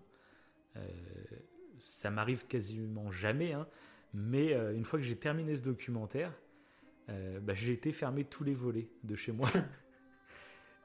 Parce que, et même j'avais, j'ai regardé derrière les rideaux, j'ai vraiment eu ce, c'est rare hein, que ça m'arrive, hein, et que ça m'arrive après, ce sentiment d'avoir peur après. C'est, c'est vraiment rare. Tu vois, j'essaye de me rappeler d'autres œuvres qui m'ont procuré cette peur après. Et ben là, je l'ai eu avec ce documentaire. Et ce documentaire, c'est Don't Play with Cat. Ah, oui. Donc euh, c'est un documentaire que j'ai lancé en fait en plus sans savoir de qui ça parlait. Euh, bah si, je vais vous le dire. ah tu l'as vu, tu l'as regardé. bah, nickel. Ouais. Euh, donc c'est un documentaire, je ne savais pas du coup de qui ça parlait, est-ce que ça parle du tueur en série Luca Magnotta? Mm. Donc c'est un tueur en série canadien euh, sauf que bah, j'étais pas du tout au courant en fait que le documentaire parlait de ça, c'est en plusieurs épisodes. Et ça commence, Don't Play with Cat, ça commence en fait par un mec sur internet qui balance des vidéos en train de torturer des petits chatons. Ce qui crée, on va dire, l'émoi chez beaucoup d'internautes qui montent des groupes Facebook pour enquêter et pour réussir à, trouver l'auteur de ces vidéos pour qu'il se fasse condamner par la justice et par la police. Et, et donc cet homme euh, qui fait ces horreurs. Euh, donc c'est ce fameux tueur en série qui après été bah, connu en France parce qu'il il est parti en cavale en France, il a traversé toute la France. Il est parti du Canada hein, jusqu'en France pour être arrêté finalement en Allemagne. Et ce documentaire est superbe. Enfin, de toute façon, les documentaires Netflix, je le dis souvent, mais ils sont très très forts pour euh, rattacher le fond. Ça te raconte vraiment des trucs intéressants et la forme, où il y a vraiment un attrait visuel. J'en avais parlé bah, pour l'affaire Grégory, justement, pendant le mm. podcast qu'on a fait, où le documentaire Netflix est aussi beau sur le fond que sur la forme. Quoi. Et là, c'est le cas. Et je connaissais de loin l'histoire de ce, de, ce, Luca Magnotta.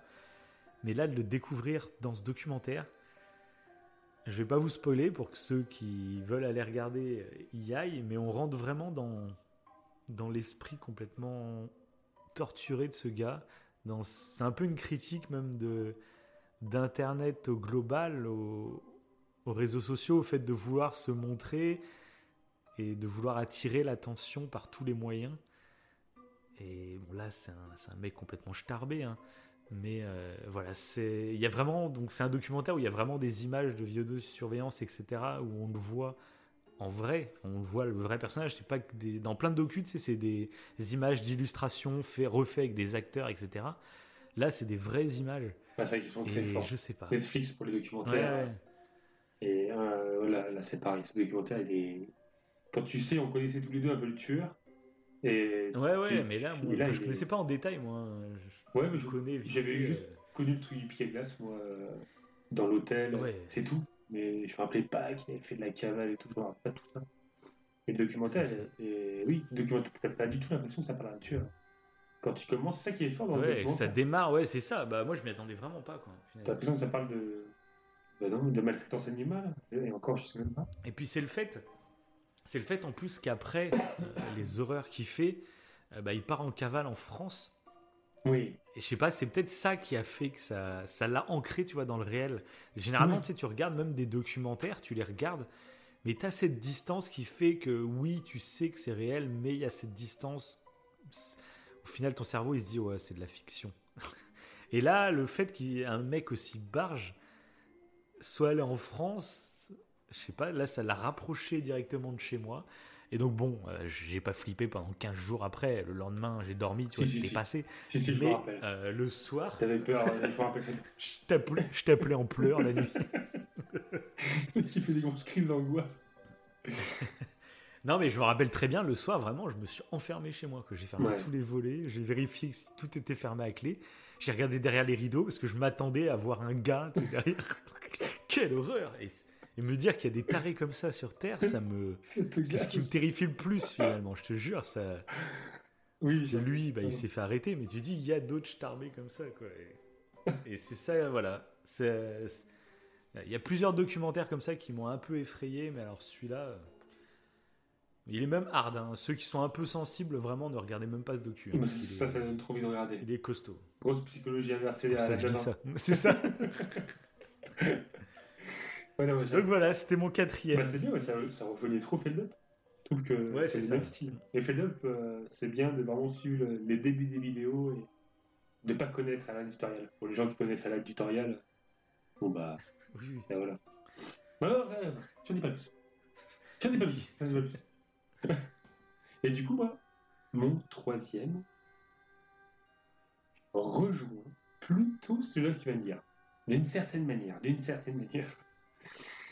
C'est un film d'horreur américain réalisé par Shyamalan. Je ne sais jamais comment dire son, nom. Il a réalisé plein de trucs énormes, dont euh, un, film récent là au cinéma qui est sorti qui s'appelle Old. Apparemment, c'était vachement bien. Oui, j'ai vu la pub. Mm. Et, des gens qui vieillissent d'un coup là sur ça, la plage. C'est ça.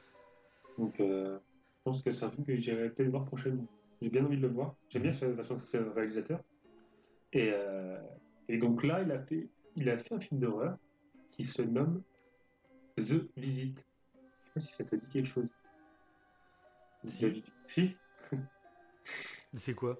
Je sais que je, The Visit, c'est bien un truc, vas-y, raconte. Je sais que je l'ai vu. Donc, c'est deux euh, enfants qui euh, se filment un peu en, justement comme si c'était un peu des youtubeurs.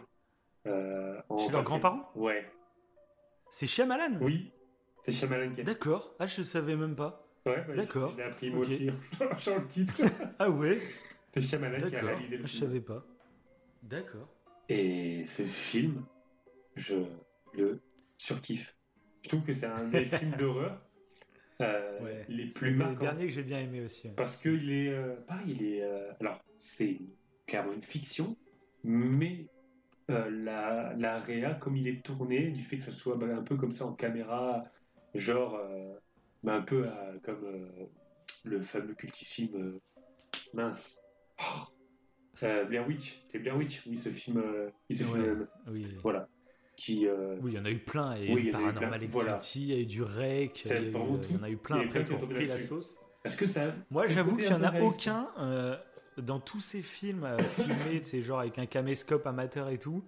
Il y en a aucun qui m'a vraiment plu. Je trouve que j'en ai eu très marre très rapidement en fait, de mhm. cette réal du ça démarre. Euh, regarde, on a une famille heureuse et gentille.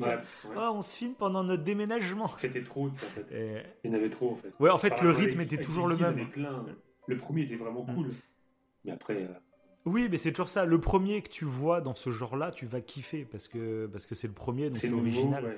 Euh, mais moi, je dirais que au global, The Visit, c'est celui que je préfère dans ce genre-là, en fait. Ok. Pour moi, hein, euh, ah, alors que j'en ai vu plusieurs, tu vois, et c'est pas c'est pas lui que j'ai vu en premier en plus. Euh, donc, mais celui-là, moi, je dirais que c'est celui qui me plaît le plus. Ouais. ouais. Et je me celui-là, bah voilà, en plus d'avoir ce, concept-là, je trouve que l'histoire peut être réelle, et c'est ça qui est effrayant. Ouais. Il y a des scènes dedans euh, bah, qui me rappellent beaucoup. qui me rappellent, ouais, qui me rappellent beaucoup les, les, les, filles avec des longs cheveux à la, à la The Ring, tu vois.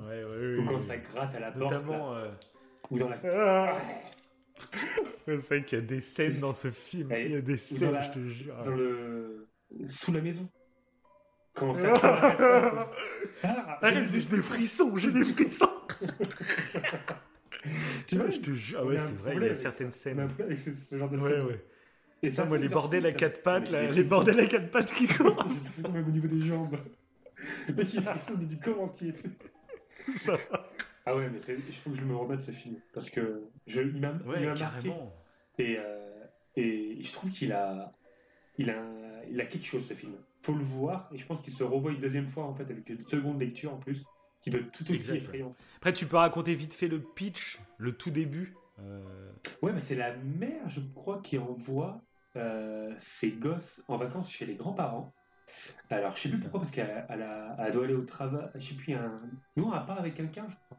Je sais plus où elle doit aller. Mais elle ne peut pas enlever les. Ils vont en vacances chez les Voilà. Hein. Elle envoie les gosses chez les grands-parents.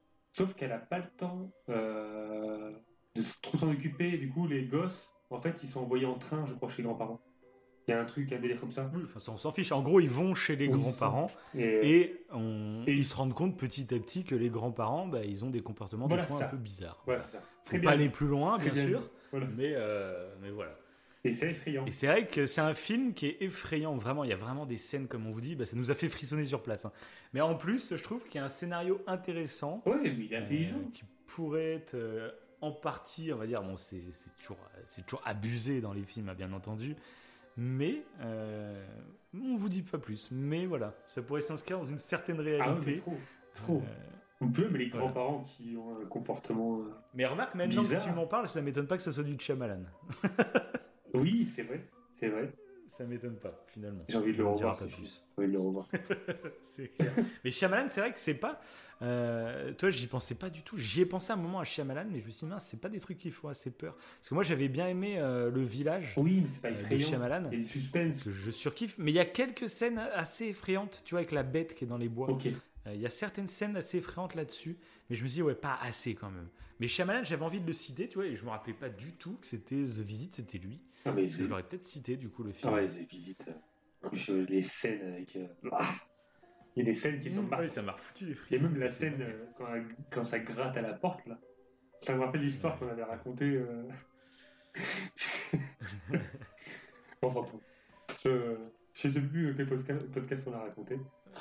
Mais, mais bon, bref. The Visit, c'est. Euh, allez le voir. Allez le voir. Et j'ai envie de le revoir moi, du coup. Parce que je crois que je l'ai vu qu'une seule fois le film. clair. Je pense que je vais même le prendre en Blu-ray. Il fera partie de mes petites collections de films d'horreur. C'est l'intérêt des top 5, c'est que. Ah oui, carrément. Parce que j'avais le Je me rappelais presque plus. Et... Le fait d'en parler, ça m'a fait sonner. Donc rien que pour ça, je pense que c'est acté. C'est acté. C'est clair. Donc voilà. Bon. Et eh bien à moi, sur mon troisième. Alors. Et donc là, ouais. on va passer sur un nouveau type d'œuvre qu'on n'a pas encore parlé depuis le début euh, du podcast. Et ça va pas être, on va dire si c'est une œuvre, mais on va dire c'est une licence ah, globale. Euh, bah, moi, c'était mon, mon numéro 1. Voilà, ça c'était mon numéro 1. Ah bah, merci de spoiler. Merci de spoiler. Qui spoil son numéro 1 c'est... Est-ce que tu veux que je l'utilise en numéro 1 aussi alors? Comme tu veux. On en parle à la fin Ah, si tu veux. Si tu veux, si, si, ça ça dérange pas trop ton top. Parce que je pense, ouais, non, tant pis, je le mettrai. Euh. Moi, j'avais pas fait de classement véridique. Hein, ah, bah, bravo, applaudissez. Donc, euh, applaudissez. Non, mais on va le mettre en top 1, comme ça on en parlera ensemble. Donc restez jusqu'à la fin pour découvrir euh, ça. Et du coup, du coup, donc c'était une œuvre euh, basée sur le jeu vidéo. Tout à fait. Euh, du coup, c'est une œuvre, je sais qu'il va parler de celle-là parce qu'il l'a faite il y a vraiment pas longtemps. On l'a découvert ensemble il y a pas longtemps. Ah, je suis fan. donc, voilà. Donc, on en parlera pendant le top. Hein. Restez bien assis parce que c'est, on aura beaucoup de choses à dire. Et du coup, je vais prendre, j'ai une autre œuvre en jeu vidéo. Ah euh, que j'avais mis dans le classement, euh, que j'allais dire après, mais au final je vais le dire maintenant, comme ça on, je les inverse, on va dire. Ah, t'as pas cité. Euh, donc, ok. Ok. Ok. Bah, il m'en restera un autre encore. Hein, donc, ah oui, c'est vrai, c'est vrai. C'est vrai, génération. Voilà. c'est vrai. C'est ça. donc là, le jeu vidéo que je vais vous parler, on en a déjà parlé en podcast. On a même déjà parlé deux fois en podcast. On a fait deux émissions entières sur ce jeu. C'est ah. mon jeu préféré, ever, pour beaucoup de raisons. Mais euh, quand on a préparé ce podcast, en fait, j'y pensais pas à ce jeu. Euh, parce que pour moi, il me marque par d'autres abs... T'as compris? Ça arrive, j'ai compris. Par d'autres oui, ça arrive, ça arrive. C'est. On se comprend. je vais boire une petite goulaille. Et eh ouais, j'y ai pas pensé non plus. Donc c'est un jeu qui me marque euh, sur d'autres aspects, bien entendu notamment sa narration, sa. J'entends dire, ça va être horrible pour les l'histoire qui est. C'est suspense, c'est suspense. Mais c'est vrai qu'il est bien. Au pire, ne le cite pas. On, le... on va juste citer la scène. Ils doivent deviner. mais finalement, bah, j'y ai réfléchi et j'ai fait, bah, si, en fait, dans ce jeu, il y a un moment, il y a plusieurs moments qui font peur, mais il y a un moment qui m'a fait ressentir quelque chose que j'avais, je crois, aussi jamais ressenti en fait. Toi, mon top, c'est un peu des premières fois que je ressens des sensations. Tu vois. Oui, c'est ton et dépuçage de la tête. On peut le dire. C'est ça. Et donc, ce jeu, c'est The Last of Us 2. Voilà. Et, et, euh, et donc, c'est pas toute l'œuvre, parce qu'il y, y, a plusieurs moments angoissants dans le jeu, mais c'est pas la globalité du jeu. Le, jeu te fait passer par toutes les émotions, de toute façon, je crois. Hein. Euh, du rire aux larmes, à la peur, au... enfin, il y a tout. Mais il y a une scène donc que je vais, on va dire, spoiler, euh, parce que c'est qu'une petite scène dans, un jeu qui dure presque 30 heures. Hein. Bah, bravo, bravo. Donc, donc c'est une scène en fait où on rentre dans, dans une sorte d'hôtel, euh, une sorte de bâtiment. Oh oui, mais je savais ce que tu allais dire. C'est exactement celle que j'ai pensé. Ah oui, parce que ah oui, oui c'est ça. En fait, euh, bah, ce qu'il faut savoir, donc c'est un jeu avec des, des, des zombies. et donc c'est l'épisode 2, donc c'est The Last of Us 2. Donc pendant le premier jeu, on a été habitué à certaines formes de zombies qui ont certaines caractéristiques. On les connaît, on sait comment les appréhender, on sait comment euh, les éliminer, on sait, enfin voilà. Hmm. Sauf que là, j'ai trouvé ça tellement intelligent dans la, peur, c'est que d'un coup, on te balance dans une pièce.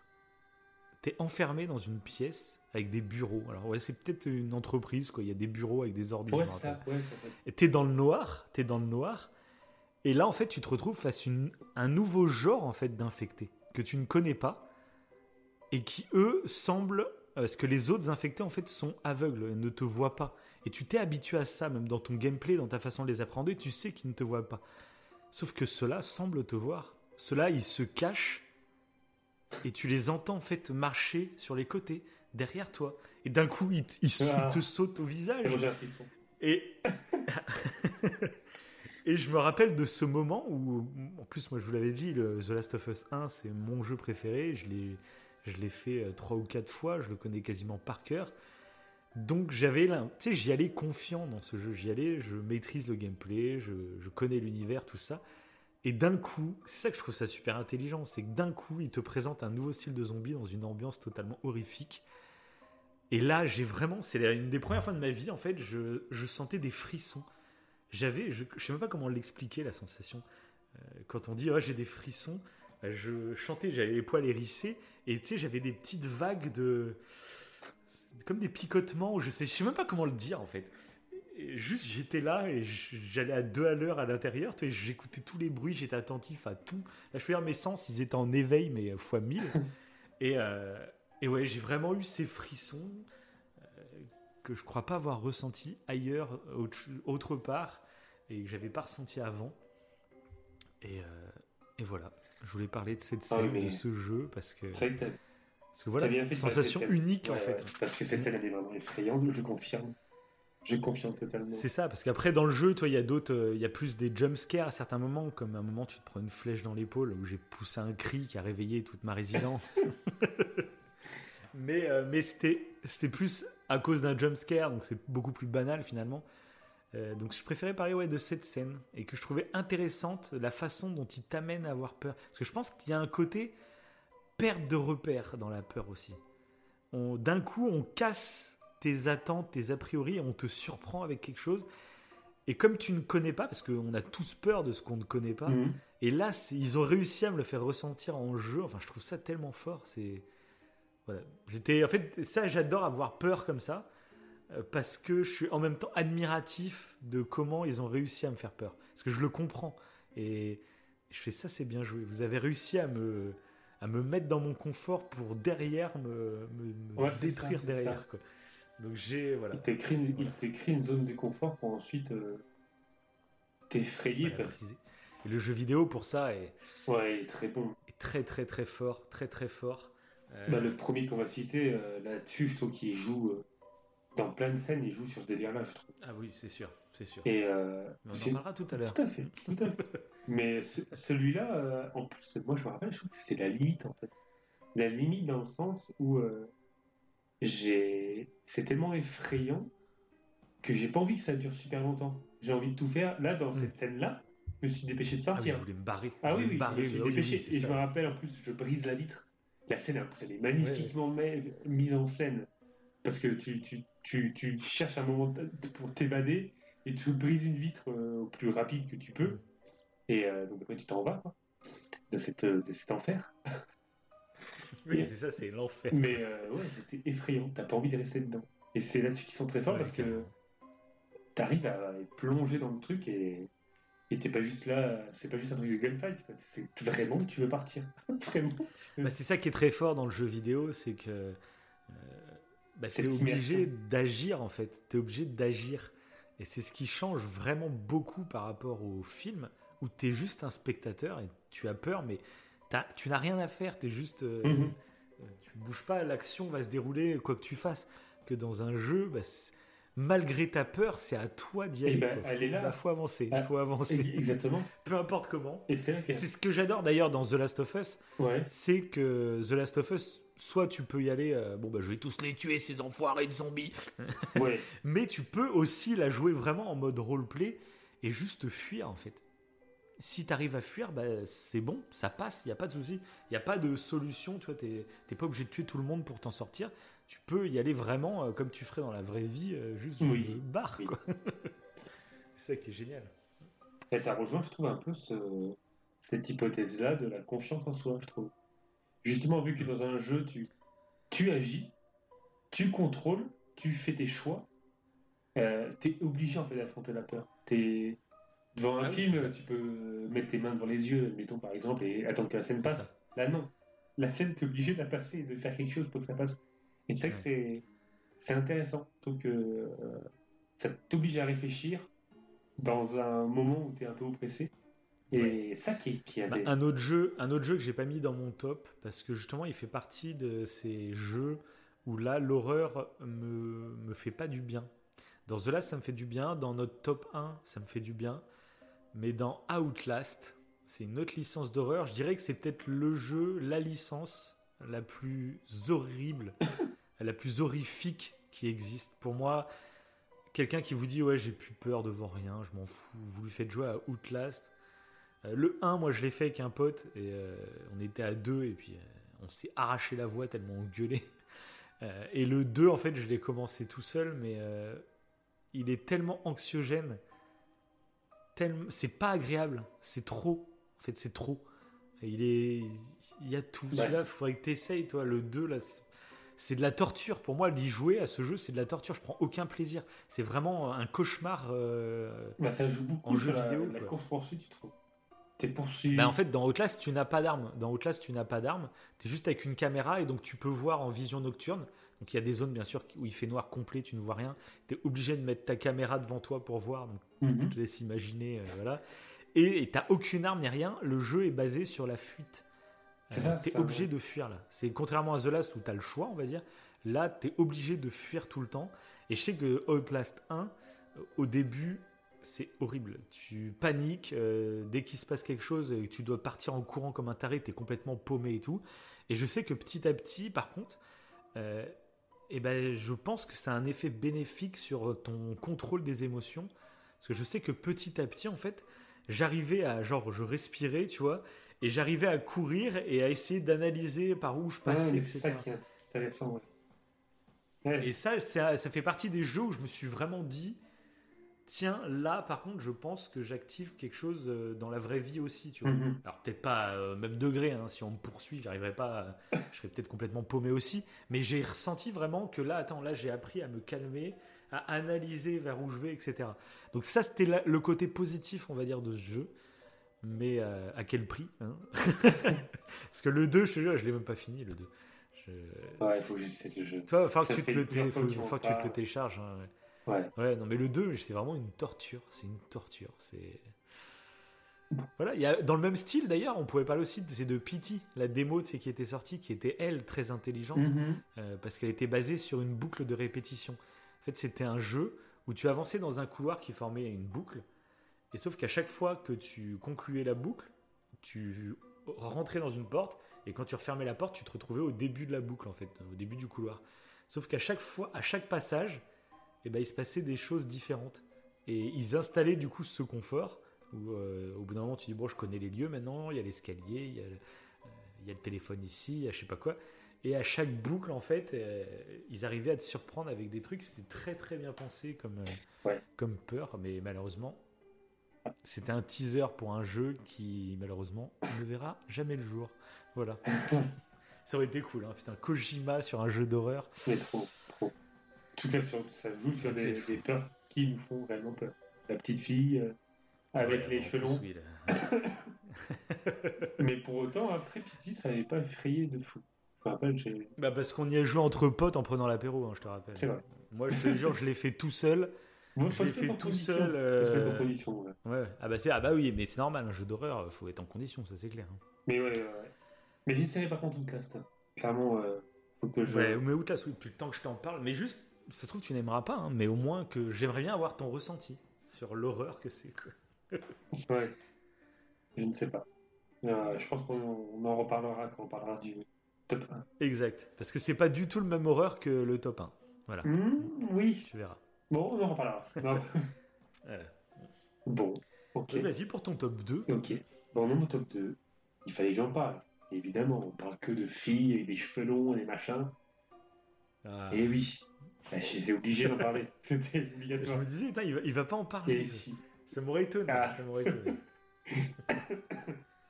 Donc, lequel?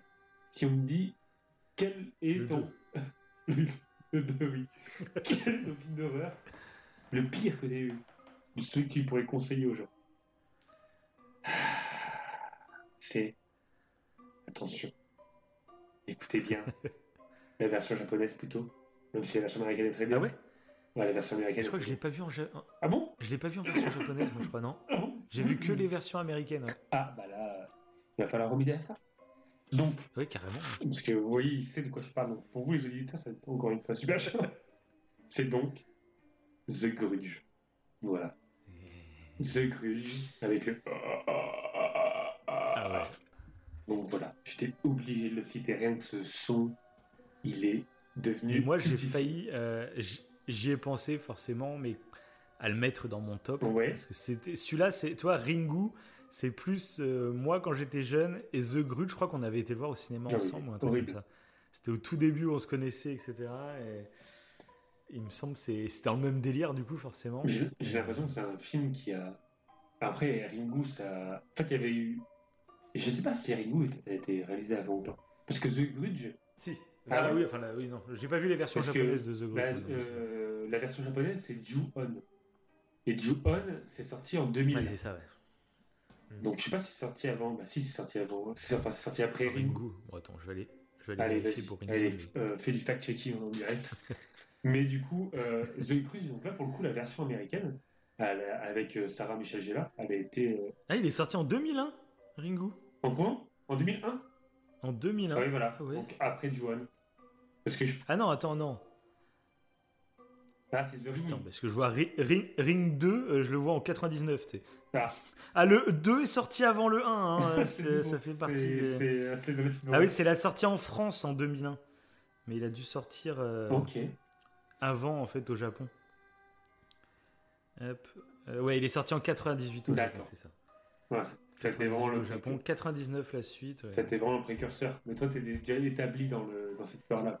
Ouais, moi, c'est pareil. en plus, je trouve qu'après, alors je sais pas si c'est moi, c'est mon interprétation, ou c'est vraiment réellement le cas, mais après The Grudge, j'ai l'impression qu'il y a un après. Genre, euh, il y a eu plein de films qui ont surfé sur ce genre. Ouais, ouais, c'est. Et euh, ouais, ce genre de petite fille avec des cheveux longs. J'ai l'impression qu'il y en a eu plein, plein, plein.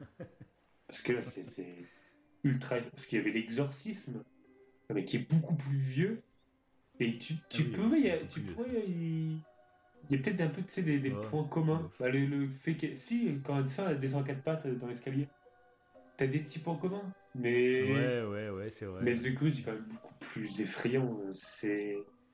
Euh, c'est vraiment l'épouvante pure et dure, ce qu'on disait tout à l'heure. Moi, c'est le 2 en plus. C'est vraiment le 2 qui m'a marqué. Parce que le 1, du coup, il est avec Sarah Michelle Gellar, celle qui faisait euh, Buffy contre les vampires. Mhm. Et je l'ai vu, en fait, j'ai vraiment découvert, moi, avec le 2 au cinéma. Et je me rappelle que le film, le 1, en fait, je l'ai découvert euh, un peu après, en fait. Ok. Euh, j'ai vu le 2 en premier, et moi, je me rappellerai toujours de cette intro avec, euh, avec les filles dans le placard. Mmh. frissons. Je me rappelle au cinéma, je me rappelle, je l'avais vu au cinéma, et ça fait vraiment partie des scènes qui m'ont le plus terrifié, pour le coup, au cinéma. Ouais. Au cinéma. J'en ai pas eu, parce que je j'ai pas eu beaucoup de films d'horreur, finalement, qui m'ont fait peur au cinéma. non plus. Et là, ça faisait vraiment pareil. A cette scène-là dans le placard, mais ah oui, d'habitude, ça me faisait rire au cinéma quand j'allais voir un film d'horreur. Alors lui, non. Oui, bah, parce que généralement, t'es entre potes et tout. mais là, non, voilà. terrifiant. Terrifiant. Le son qu'elle fait, euh, la démarche et tout. Euh... Oh là là, puis euh, c'est. Encore une fois, moi, ça. Et puis moi, il y a un truc, tu vois, il y a un truc qui me fait vraiment flipper et qui est présent dans The Grudge. Donc je vais pas spoiler The Grudge, hein, mais juste, je vais spoiler un mini truc euh, qui me terrifie et que j'ai vu dans d'autres films, il me semble, ou même des, des, des, des docu YouTube, trucs comme ça. Un truc qui me terrifie, c'est quand tu observes sur une photo un truc bizarre. Et je sais pas si tu te rappelles dans, dans The Grudge.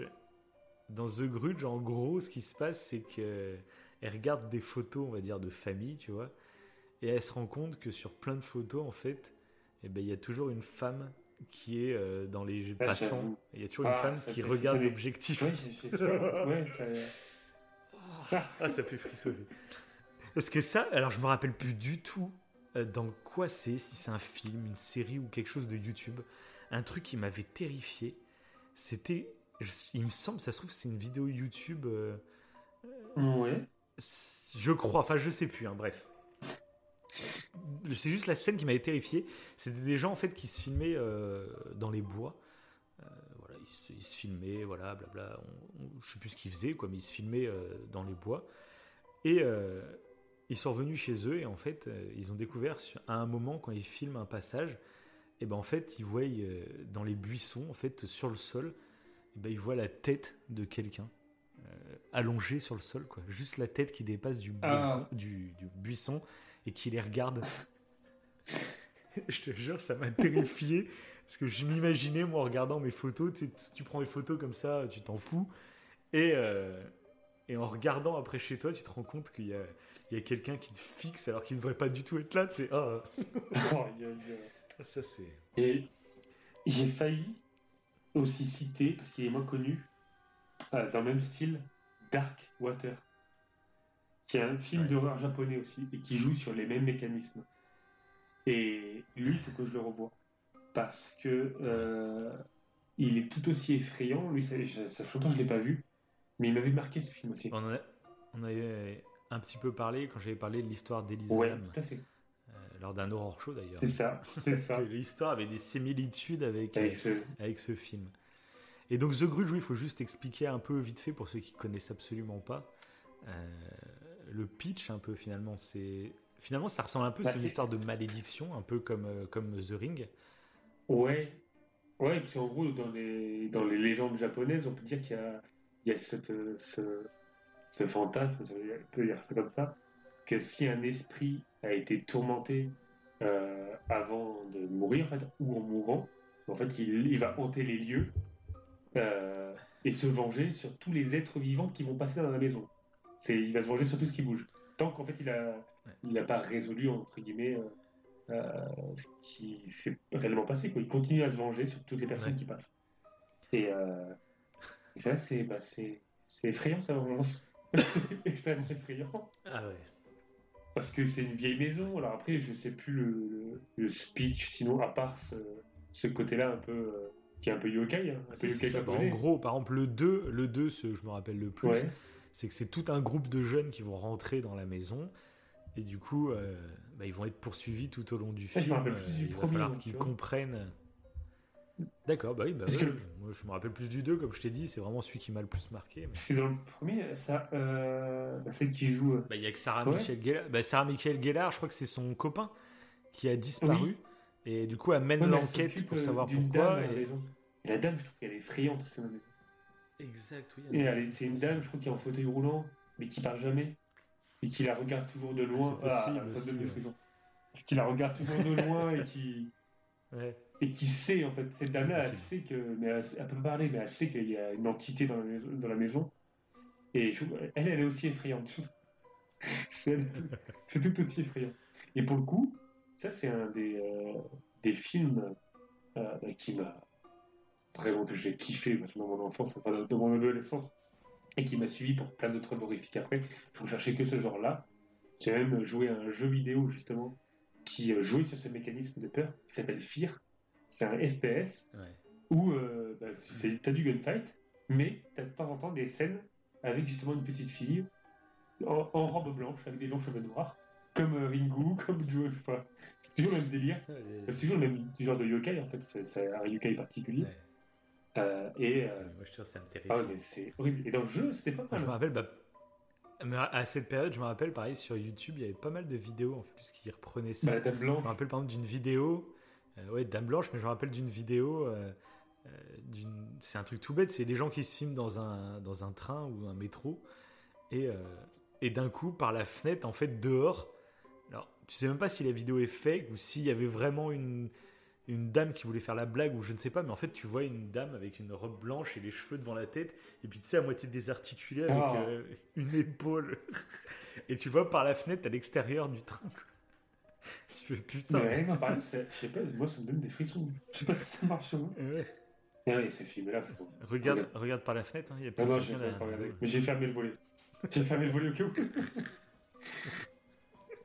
vu que je suis en hauteur, et c'est vrai qu'il y a, c'est encore pire. Ouais, toi, là, ça il y a, il y a un visage. Quelle horreur. Attends, je regarde. Non, c'est bon, j'ai bien fermé les volets. le mec, c'est. Par contre, j'ai un, j'ai un placard. vitrée qui est grande ouverte. J'ai un placard, là, grande ouverte. Ah. Et c'est entrouvert, en fait. Ah, c'est horrible. Il y a des cheveux qui ah, là, là. sortir. Ouais, là, je crois que je suis capable de tirer les cheveux et de, de tirer comme un taré. Ah ouais. Ouais, parce que tu sais, il y a des caméras cachées qui reprennent ce truc des petites filles. Faut pas faire des blagues comme ça. Et moi, faudrait jamais me le ah faire parce que moi, le réflexe, enfin, j'en sais rien, se trouve. Euh, je sais pas. en vrai, je serais paralysé, je ne bougerais pas. Mais là, en premier réflexe, je serais ah, capable de taper. Ouais, moi aussi. Donc, la pauvre gamine qui veut faire la blague et de taper, de trouver un échappatoire. Tu fous un gros coup de pied à la tête. Ah oui, c'est clair. Parce que tu sais, il y a le truc genre dans un ascenseur où oui, il faut flipper des gens, il faut rentrer une petite dans l'ascenseur, mais ils sont tarés. Ouais, c'est pas possible. Encore à la limite, genre dans, dans un endroit très, très ouvert. J'aurais peut-être le réflexe de me barrer en courant, j'en sais rien. mais dans un ascenseur, t'es es bloqué moi, je tape dedans, c'est quasiment sûr. Quoi. C'est dangereux. J'espère que c'est toute une mise en scène. C'est fake, oui, c'est fake. Sais, Greg Guillotin, il s'était fait épingler là-dessus. Oui. tu sais, il faisait euh, le rôle où euh, ah, il, se... déguisait avec une robe et puis il caressait une poupée. ah, c'était génial. Il disait adopte-moi, adopte-moi, je sais plus quoi. C'était génial, mais c'est les, enfin, c'est les vidéos qui, où il avait fait un gros bad buzz mm. parce que c'était des fakes. Et il avait expliqué après, en fait, le problème, c'est qu'ils ont trop peur qu'il y en ait qui fassent une crise cardiaque ou je sais pas quoi. Ouais, c'est vraiment horrible, c'est terrifiant. Et il disait, en fait, euh, c'est super drôle à regarder, mais en fait, c'est trop dangereux. Euh, pas que pour lui s'il se prend un coup ou quoi, mais oui, pour les gens. Avec crise cardiaque, trucs comme ça, enfin, t'imagines, ah, le drame. Et du coup, en fait, c'est pour ça qu'il les a fakés, parce qu'il disait, en fait, je peux euh, le concept nous faisait trop marrer, mais on s'est dit en fait c'est trop dangereux. Et donc ça m'étonne pas. Donc à mon avis, celle au Brésil dans l'ascenseur aussi. Oui, je pense. Bah, j'espère pour eux. Sinon, ils sont inconscients. Ouais. Plein d'inconscients. ça, ça, va nous foutre une gamine en plus. donc oui. Bref. Donc allez voir, allez voir ces œuvres. D'ailleurs, faut... je sais pas pourquoi je l'ai pas encore en Blu-ray. C'est une erreur de ma part. Donc après ce top 5, ce sera mon obligation. On va faire des grosses commandes sur Amazon. Bon, bah, moi, pour mon top 2. Allez, allez. Qu'est-ce que c'est Je sens que j'ai une idée. mon top 2, c'est un. C'est un film que j'ai découvert il n'y a pas si longtemps que ça. Qui. Euh, dont je n'attendais pas forcément grand chose. Et j'ai commencé à le regarder en me disant oui, oui, oui, il y a tous les clichés du film d'horreur extrêmement classique. Mais je me suis mis dedans. Et finalement, le film a déjoué mes attentes pour en plus recréer ce sentiment de paralysie dans mon canapé que je n'avais pas ressenti depuis Ringu. voilà. J'ai de nouveau été paralysé totalement sur mon canapé. Et je crois que c'est vraiment les deux fois de ma vie. Donc c'est deux films, Ringu et Hérédité. Voilà. J'ai hésité. Donc Hérédité, c'est... ah ouais euh, moi, c'est un film qui, qui, a vraiment marché sur moi parce que, comme je vous dis, je vais pas trop spoiler, bien sûr, pour ceux qui ne connaissent pas, parce que je vous invite vraiment à aller le voir. Euh, je vous invite aussi beaucoup à vous accrocher parce que c'est un film en fait qui qui va te manipuler psychologiquement. Et du coup, en regardant le truc, on va croire à certains trucs qui peuvent paraître très clichés, mais laissez-vous bercer, laissez-vous bercer. Je pense que ça vaut le coup. Après, euh, c'est un film qui a eu des avis assez mitigés. Je pense que c'est pas un film qu'il fallait voir au cinéma, pour le coup. Euh, parce qu'il y a certains trucs qui vont vous. ils vont essayer de vous briser le cerveau. vous allez plus comprendre ce qui se passe. Et du coup, en le regardant en groupe, euh, c'est possible que s'il y en a un qui se met à rire parce qu'il comprend plus ce qui se passe, il va casser le délire à tout le monde. C'est ce que j'ai vu pas mal dans les avis, euh, sur Allociné, des gens qui sont passés totalement à côté du film à cause de ça. Parce que dans la salle de cinéma, il y en a un qui s'est mis à rire, et du coup, ça a cassé le délire à tout le monde. Et ils n'ont pas eu peur, ils ont plus euh, rigolé finalement qu'autre chose. Et pour moi, ça fait partie vraiment de ces films à vivre euh, seul, euh, ou avec des gens qui, vous savez, qui vont pas rire pour un rien ou quoi. Parce qu'il y a vraiment une préparation. Et à la fin, c'est ce que je disais tout à l'heure, c'est qu'ils vont briser vos attentes, ils vont briser vos repères, ils, ils vont tout briser dans une scène. Et c'est, je vais en parler donc c'est un mini spoil, ceux qui veulent vraiment pas être spoilés, mais j'ai envie d'en parler parce que je trouve que c'est assez important. Aujourd'hui, il y a beaucoup de films qui, euh, qui utilisent les jumpscares à, euh, à tir larigot, oui. comme je dis. Ils mettent des jumpscares à toutes les sauces. Et là, des fois, il y a des jumpscares qui ne servent absolument à rien, à part juste euh, créer un moment de tension avant le jumpscare, euh, le jumpscare, et puis après on passe à une autre scène, et genre, t'es content, t'as eu ton jumpscare. Genre, moi, j'avais pas trop aimé les films ça, oui. À cause de ça. voilà. Ah, bah, euh, Parce que je trouvais que ouais, dans le film de ça, c'était vraiment. Euh, on enchaîne des sketchs d'horreur, on va dire. C'est plus qu'un vrai film. Et on enchaîne plein de jumpscares dans tous les sens. Bref. Ouais, tu trouvais qu'il y avait beaucoup Sauf que de là, il va. Dans, dans ça. Ouais. Ouais, et des, beaucoup de jumpscares inutiles que je, que je trouvais gratos en fait. Euh, voilà. Et, et, du coup, dans ce film-là, donc mini spoil, il y a un seul jumpscare quasiment. Il y en a un gros, mais qui sert tellement bien la sauce. Donc, je vais pas vous raconter le contexte, mais en gros, ils vont vous faire sursauter grâce à ce jumpscare. Mais tu sais, le moment où tu es dans le sursaut du jumpscare, tu sais, ton rythme cardiaque s'accélère mhm. d'un coup. Et des fois, bah, il y en a, il se passe rien derrière le jumpscare, donc bah, ton rythme cardiaque redescend et puis euh, on passe à une autre scène. Et là, en fait, il profite du moment où il te pulse le cœur avec ce jumpscare pour enchaîner. Euh, et c'est ça, je pense, qui m'a paralysé, moi. C'est ils se sont servis de ce jumpscare qui, qui a vraiment marché en plus sur moi. Et en plus, ils ont profité du moment où ils m'ont fait vraiment euh, voilà, le rythme cardiaque qui s'accélère et tout, pour enchaîner, enchaîner, enchaîner, enchaîner.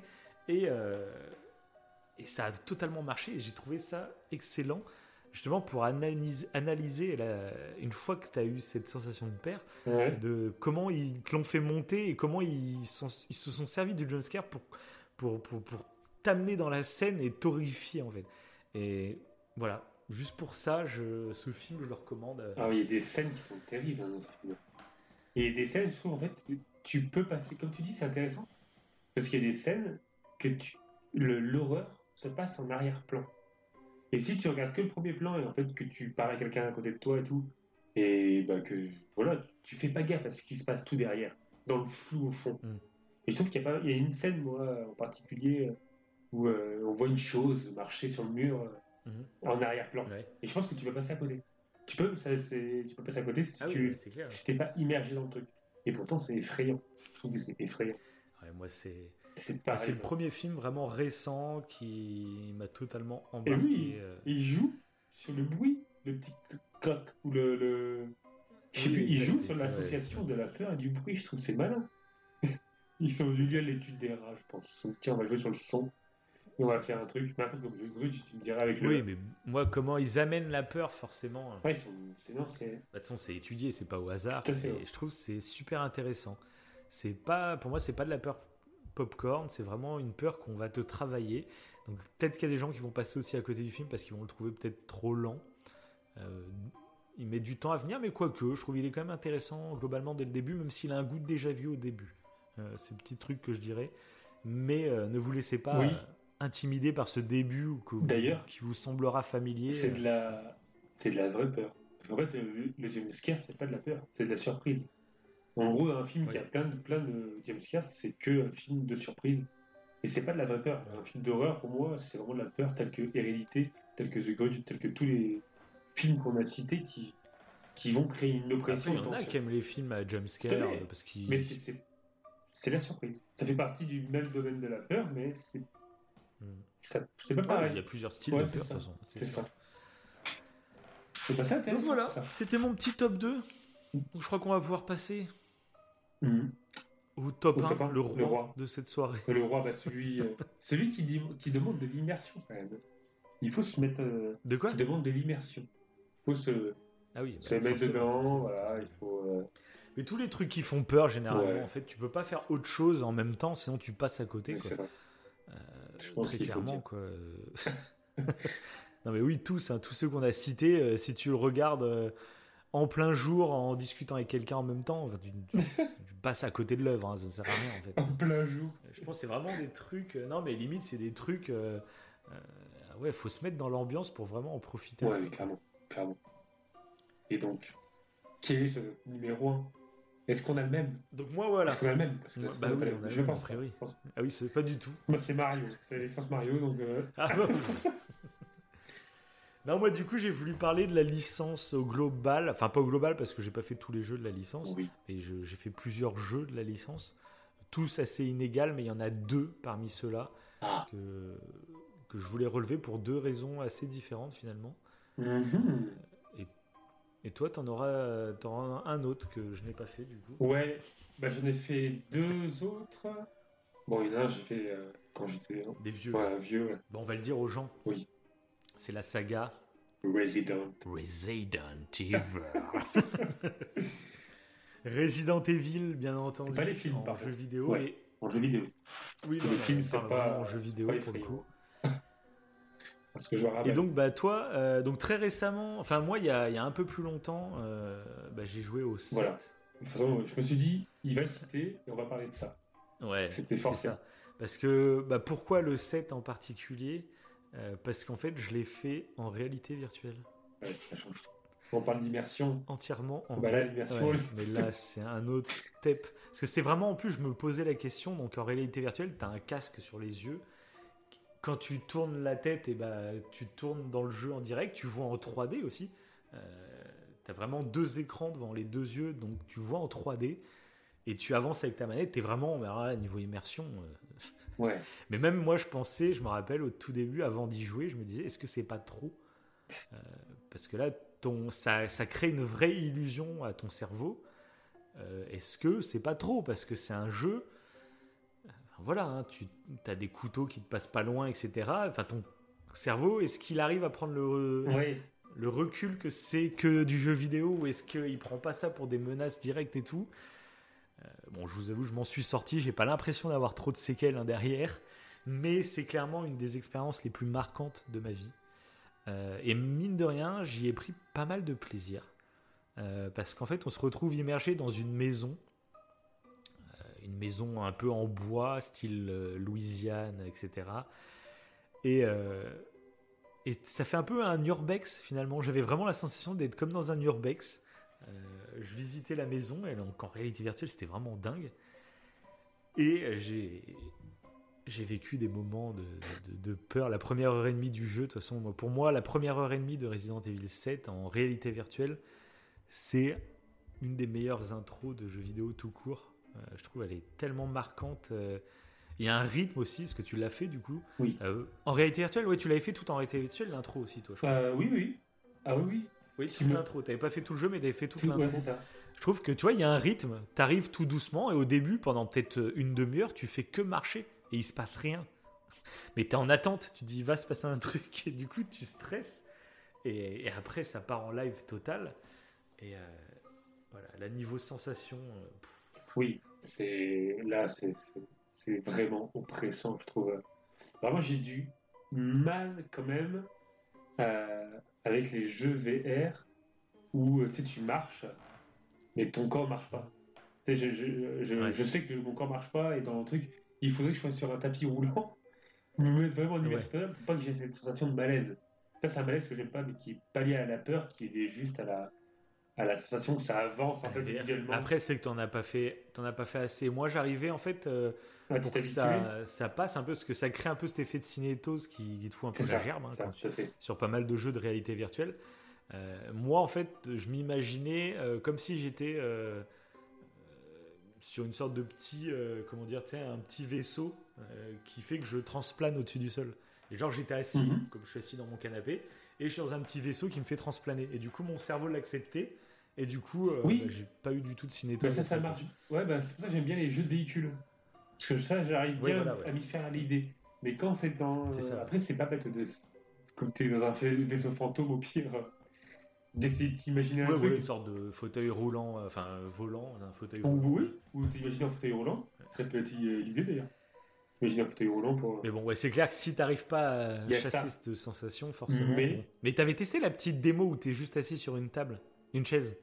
Oui. Non? Mais C'était le teaser de ce, de ce jeu où t'es assis sur une chaise et puis tu vois une, une sorte de créature qui se rapproche de toi et qui te met le couteau juste devant ah les ouais, oui, oui. Non, mais c'était. Ouais. Non, mais c'était effrayant. Ouais. Franchement, c'était effrayant parce que tu, tu vois en fait les trucs derrière toi, tu t'y croirais vraiment. Et je cherchais là pendant que tu. Euh, euh, justement, pendant que tu parlais de ça, s'il y avait euh, des dégâts possibles sur le cerveau. Bon, j'ai pas trouvé là. Mais j'ai eu des recherches intéressantes. Et je suis tombé sur un jeu d'horreur en réalité virtuelle qui s'appelle Bring to Light. Je sais pas si tu as entendu parler ça détermine le degré de, la peur de l'utilisateur. Donc je ne sais pas comment, afin d'augmenter euh, bah, les éléments qui sont effrayants en fait. Je sais pas comment ils font ça après, mais c'est, ça date depuis le 13 juillet 2018, donc à voir. Ça, ça, ça fait un flop. c'est le jeu d'horreur le plus pourri. Euh.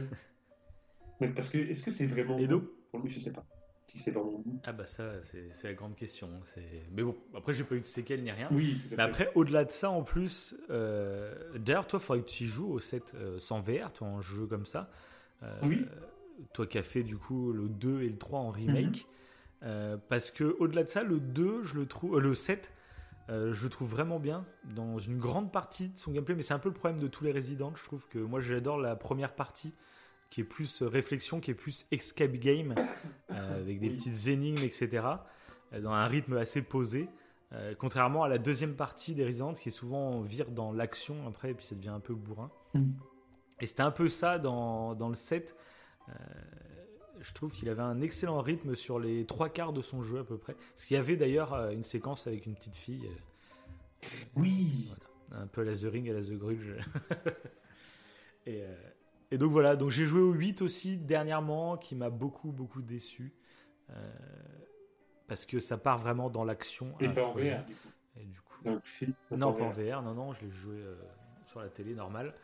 Donc il m'a beaucoup déçu. Euh, et, et j'ai mis du temps, du coup, à me mettre. Il y a les remakes du 2 et du 3 qui sont sortis. J'ai mis du temps à m'y, à m'y mettre, mais j'ai découvert le 2 il n'y a pas longtemps. Et je me suis pris une claque Ah ouais, le 2. Voilà. Le 2, génial. Le 2, pour moi, pour moi c'est le meilleur, hein, le 2. Euh, j'adore l'ambiance. Ça, c'est la troisième personne, donc je préfère qu'à la première personne. Mhm. Et tout le passage dans le comico, là, dans le commissariat. Ouais, j'ai surkiffé. Parce que J'étais effrayé, mais en même temps, il y a ce délire d'escape game un peu qui te pousse à aller fouiller euh, toutes les pièces. Qui... C'est ça. Et il y a des moments, tu vois, tu as le couloir en face de toi et tu dis, bon, t'es obligé. Bah, faut, que faut, faut, que je rentre dans l'enfer. T'es obligé. J'adore ce sentiment. Ouais. Mmh. Tu te dis, t'as pas le choix en fait, t'es obligé d'aller explorer. Tu veux pas. Et t'es obligé d'affronter ta peur. Tu sais qu'il y a des trucs qui vont t'effrayer. Parce qu'en plus, t'as le hub un peu central, c'est quand t'es dans la, à l'accueil. Oui. Là où t'es à peu près safe au début. Hein. Mmh. Euh, et tu sais que tous les couloirs, c'est l'horreur de chaque côté. et c'est vrai qu'il y a eu des moments où t'es là. Allez, je souffle, euh, je suis tranquille, on se calme. C'est pas de te poser un peu. Puis après, c'est ça, tu ouvres la porte et allez, on est reparti. et ce jeu, moi, j'ai vraiment surkiffé pour plein, plein de passages que je vais pas tout spoiler. Euh, mais globalement, ce qui m'a fasciné dans ce jeu, c'est c'est cette maîtrise ouais, de la peur qui est sur beaucoup de formes différentes en fait tout au long du jeu ils vont te chercher à plein de, de plein de façons différentes. Euh, Parce qu'il y a des pour ceux qui ont fait le jeu, vous... des petites. Ouais, il y a des jumpscares, il, il y, a un peu de tout, il y a vraiment de tout. Moi, ce qui, ce qui m'a plu vraiment dans le jeu, c'est le changement de ton que prend le jeu à un moment. Hmm. Grâce à, quelque chose, à un événement, à une personne, une personne X, comme on pourrait dire. qui en fait te fait redécouvrir tout le gameplay du jeu quasiment. Moi je trouve que c'est un. En fait, tu t'es habitué pendant plusieurs heures à jouer d'une telle façon, et finalement tu commençais à prendre un peu ton petit confort, même si tu flippais dans certaines zones, tu commençais à avoir ton confort, et d'un coup, il se passe quelque chose qui fait que ça remet tout en cause et ça bouge complètement ta façon de jouer. Et du coup, c'est vraiment effrayant. Ah oui, mais tu as ce sentiment de course-poursuite. Je trouve que c'est là qu'il y, a un peu du côté ah Outlast. Euh, alors c'est différent, là c'est quand même. Euh, t'as que, as que de ça dans classe. Mais t'as un peu ce, concept-là où t'es es poursuivi en fait et t'entends les pas. Ah ouais, ouais, carrément. Les pas. C'est ça. Et du coup, tu es obligé de te dépêcher. des pas un peu partout. Euh, et du coup, je voulais parler d'une scène qui que je voulais que tu fasses du coup avant ce podcast. Alors, je sais pas si ça a aussi bien marché sur moi que sur toi. Je pense pas. Euh... Ouais. ouais. Parce que moi, bah, en plus, j'y ai cru parce qu'à un moment, donc c'est une. C'est une scène qui se passe avec des cellules de prison. Et je trouve ça tellement intelligent. Parce qu'en plus, tu me l'as dit quand tu m'en as parlé en audio avant de le faire. Tu m'as dit, ouais, je sens qu'elles vont toutes s'ouvrir les, les cellules. Tu sais que ça va être l'enfer. Tu le sais. C'est ça. mais c'est ça, oui, mais c'est ça qui est génial pour moi. Enfin, moi, ce qui s'est passé. Je vais te raconter ce qui s'est passé dans mon, dans mon aventure. et qui, j'ai trouvé ça brillant c'est qu'en fait, bah, bien sûr, tu passes, euh, en fait, tu passes dans une salle où il y a des cellules de prison des deux côtés, avec des zombies à l'intérieur. Et toi, faut que tu remettes le courant. Tu te dis, bon, je l'ai vu mille fois, quand je vais remettre le courant, toutes les cellules vont s'ouvrir et tous les zombies vont sortir. Classique. et ben moi, ce qui s'est passé, je m'y attendais. J'ai fait, mais ah là, vous allez pas me surprendre, bande de cons. vous allez pas me surprendre, je le sais très bien. Je remets le courant je pars en sprint. Je me dis, de toute façon, ils sont lents. Donc le temps que je cours, je vais passer entre toutes les cellules. Ils n'auront pas le temps de me choper. Je cours. Je, suis tout fier. Je cours, je cours. J'arrive au bout de la salle. La porte s'ouvre et il y a Monsieur X qui est en face de moi. Non Mais le bon que j'ai fait là, là bah, mon cerveau, il a, il a bugué. Il a fait. Parce qu'en fait, j'étais tout fier de ma connerie presque. J'étais tout fier de, allez, je, vais bugger le jeu, je vais courir avant eux. Et au moment où j'allais sortir, bah, il y a Monsieur X qui ouvre la porte. Et du coup, en fait, bah, en fait, devant moi, il y avait Monsieur X, et derrière moi, il y avait tous les zombies qui étaient sortis de leur cellule. Euh, et, voilà, c'était ah bah là c'était pire que l'enfer. J'étais encerclé en fait de, de, menaces pour ma vie. Et pour moi, c'était c'est pour ça que je voulais le faire parce que c'est une scène donc euh, qui se fait. Euh, en fait, il y a deux personnages dans le jeu qui ont deux histoires, on va dire séparées où il y a quelques événements en commun, mais beaucoup un peu séparés. Et du coup, bah, moi je l'avais fait avec le mec, toi tu l'as fait avec la fille. Et du coup, bah, cet événement-là est raccordé que pour le mec. Et du coup, j'étais un peu dégoûté. Je fais mince, c'est un des moments que j'ai préféré dans ce jeu. Que, ouais, que j'ai vraiment. Mais là, j'ai je crois que j'ai poussé un cri parce que je m'y attendais tellement pas. J'étais tellement persuadé d'avoir réussi à leur échapper. Euh, et ça, j'ai trouvé ça génial. C'est ils font un truc tellement cliché que tu te sens tout fier de te dire. j'ai cramé votre. Vous allez, vous avez essayé de m'avoir, hein, mais je vous ai cramé les gars. Et je me suis fait avoir, mais comme un débutant. Et ça, j'ai fait, c'est beau. Parce que c'est vraiment ça, tu te rends compte, c'est vraiment.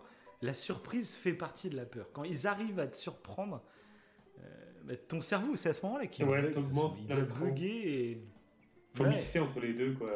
Mais parce que moi, il m'a. Parce que t'as un plan, as un plan qui est établi dans ta tête. Ouais. T'as un plan qui est établi dans ta tête. Et s'il y a quelque chose qui vient te le briser euh, et qui te menace, et ben en fait, ton cerveau, c'est comme s'il se disait merde, non, j'avais une échappatoire, et là je sais plus où je vais, je sais plus ce que je fais, et c'est, j'ai adoré. Voilà, c'est un de mes moments cultes de jeux vidéo. C'est pas mal parce que on a pas où. Alors toi, t'as as eu l'approche de. Ah mince. très vite, hum. mais moi non. Je me suis dit bon. Ah mince. Je me suis dit je vais ouvrir et ils seront, ils seront. Je sais ils seront sortis. je me suis pas dit si je cours c'est bon. Et du coup, j'arrive, je tourne en face euh, bah, de toutes les cellules et je vois tous les zombies. Je me suis dit au début, j'étais prêt à les affronter. Il me restait 3, munitions, 4 munitions.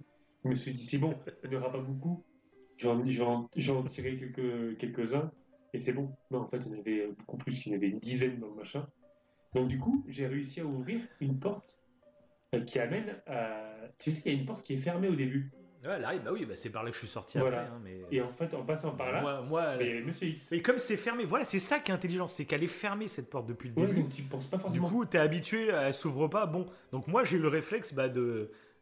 En plus, je me disais, elle est fermée, en fait, c'est fait exprès pour que tu repasses dans les cellules.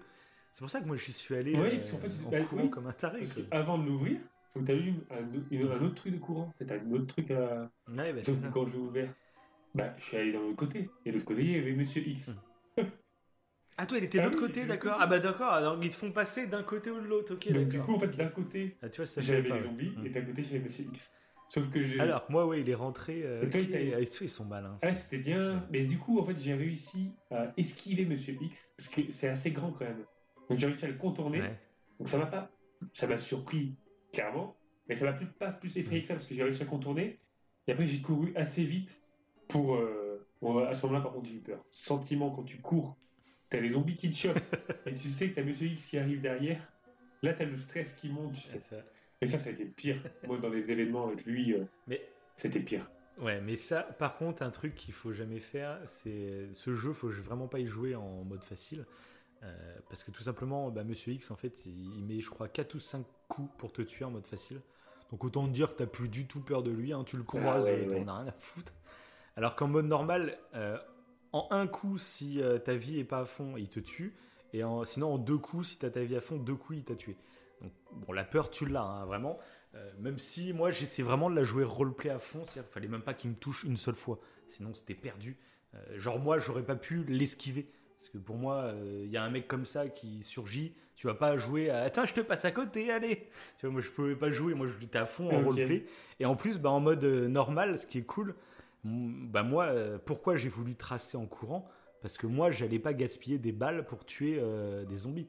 Moi, dans ma tête, c'était déjà, attends, faut que j'économise la moindre balle. Ouais, bah après moi aussi. Donc c'est pas question, pas question, je gaspille des balles pour des petits zombies dans des cellules que je vois, alors que je vois que stratégiquement, si je cours comme un taré, bah je, euh, je pourrais ne pas gaspiller de balles quoi.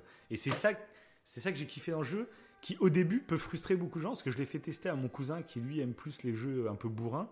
Et il a pas du tout aimé à cause de ça, parce qu'il dit euh, bah, j'ai pas de balles. Euh, les zombies, tu leur mets 36 balles dans la tête, ils sont toujours pas morts. Euh, je fais mais ouais, mais en fait c'est pas ce que le jeu te demande, c'est pas un jeu de shoot, c'est un jeu d'ambiance qui t'instaure de le fait que bah, un zombie même il faut lui mettre 3 ou 4 balles dans la tête pour qu'il soit mort. Et bah ça te crée une crainte à la prochaine fois que tu vas en recroiser un. tu sais que t'as pas beaucoup de balles, tu sais que tu vas pas le tuer en un coup. Et du coup, c'est ce qui crée la peur en fait. qui t'oblige aussi à aller visiter certaines pièces. Parce que quand tu as besoin de munitions, quand tu es passé dans un endroit ça. et tu pouvais pas prendre les munitions parce que tu n'avais pas assez euh, de, pactage pour tout prendre, et ben tu te dis, bon, il y a des munitions là-bas, parce que moi, il y a des endroits où j'ai dû y retourner parce que j'avais plus de balles. Moi, j'ai pas été aussi mmh. économique ah, que toi. Ah, moi, j'ai tout, ah, moi, j'ai tout visité. Euh, ah, toutes les pièces, en plus sur la carte, euh, dans la carte, elle, se mettait ah, en couleur, il y a un code couleur. ça, c'est rouge. Ouais, bah de toute façon, moi je faisais tout à 100%, il fallait que j'aille tout fouiller. Mais des fois, tu étais obligé de revenir. Euh, parce que des fois, moi, j'ai carrément, je, je, je, prenais la fuite. Quand il y avait les liqueurs, hmm. tu avais les liqueurs, ah, bah c'était hmm. Les liqueurs, et t'as un zombie qui commençait à aller vers Par contre, ah, je sais pas si t'as compris du coup. Les liqueurs, est-ce que j'osais pas te le dire pour pas que tu euh, pour pas te spoiler pendant que tu joues, mais je peux te le dire maintenant. Les liqueurs, en fait, tu chopes une note à un moment dans le commissariat mhm. qui t'explique que les liqueurs sont aveugles. Oui. Mais si, tu me l'avais ah, dit euh, dès le ah, D'accord, j'avais fini par te le dire. d'accord. Tu me l'avais dit. oui, oui. Ah, non, pas dès le début, quoi. Euh, quasiment. quasiment. Ah bon? Ouais, ouais. Bah, je crois que tu étais passé à côté de la note où il y avait un oui, truc comme ça. je sais plus. Et c'était. Euh... Ah oui, ça, ça et du coup, c'est trop stressant parce que moi, ça m'a créé des scènes aussi. Ah, en gros, les liqueurs, ils sont aveugles. Donc, si tu, si tu fais pas de bruit, si tu avances tout doucement, et eh ben en fait, ils vont pas te calculer en fait. Sauf qu'ils sont accrochés genre au plafond ou sur les murs. Tu les entends respirer. Il faut avancer tout doucement pour pas qu'ils t'entendent ni rien. Sauf que moi, c'est déjà arrivé bah, que Monsieur X, d'un coup, il débarque et je fais oh C'est ça. Tu sais, t'es en train d'avancer tout seul, mais tout doucement dans le noir. Puis d'un coup, t'as as une grosse menace qui arrive en face de toi. Et là, t'es obligé de courir. Et du coup, ça réveille tous les liqueurs ah, qui se mettent à gueuler oh, comme des tarés. Et là, tu les sens qui courent, qui courent après toi. Tu sens que t'es Oui, tu les sens derrière toi, ouais. C'est ça qui est effrayant. C'est génial. C'est génial. Moi, ce jeu, vraiment. Euh, et j'ai adoré le faire. Là, c'est la vraie peur que j'ai pris plaisir à. Je sais pas, c'est le fait qu'il y ait ce... ces énigmes qui apportent, qui mmh. rendent le jeu en fait pas réaliste. Dans la réalité, euh, t'as pas des énigmes à la con comme ça. Mais ça donne un côté très ludique, un très escape game, hein, qui fait que c'est fun. T'as de la peur, mais c'est fun en même bah, temps. Il y a eu un effet Madeleine de peur. Mm. ah ouais parce que, ouais, parce que pour le 7, euh, la réalité virtuelle faisait que c'était très effrayant. Mais pour moi, c'était plus, c'était plus du Resident Evil. Je ne reconnais pas le, la patte Resident Evil. Et euh, parce que j'avais fait le premier que j'avais fait quand j'étais petit, c'était, bah, le 0 et euh, qui m'avait déjà euh, nettement effrayé. Parce que je me rappelle, j'avais fait tout le jeu avec une Solus. Et, du coup, bon, j'avais fait le jeu avec la Solus et tout, et parce qu'en plus, il fallait déjà affronter ta peur. Je crois que j'avais même pas ah, l'effort cognitif. Oui, j'étais petit en plus. L'effort cognitif pour, pour, pour faire les énigmes. Et quand j'ai fait le 2, là récemment, j'ai vraiment retrouver euh, cette patte Resident Evil que je kiffais tellement. Mais pourtant, et en même temps, c'est que le 7, le 7, tu l'as pas fait en entier. Après, Parce oui. Que justement, oui, mais le 7. FPS, ouais, c'est pas. Ouais, mais le 7, il a vraiment la, la sauce Resident Evil. Pour moi, mes deux préférés, c'est le 2 et le 7. Ah euh, parce qu'ils ont à peu près la même structure, en fait. La, la structure du Comico, c'est la même que la maison des, des Baker en fait. Il y a des énigmes, tu dois t'échapper. Euh, un moment, bah, c'est le père Baker, c'est pas Monsieur X, c'est le père voilà, c'est le père Baker qui est là. C'est vrai.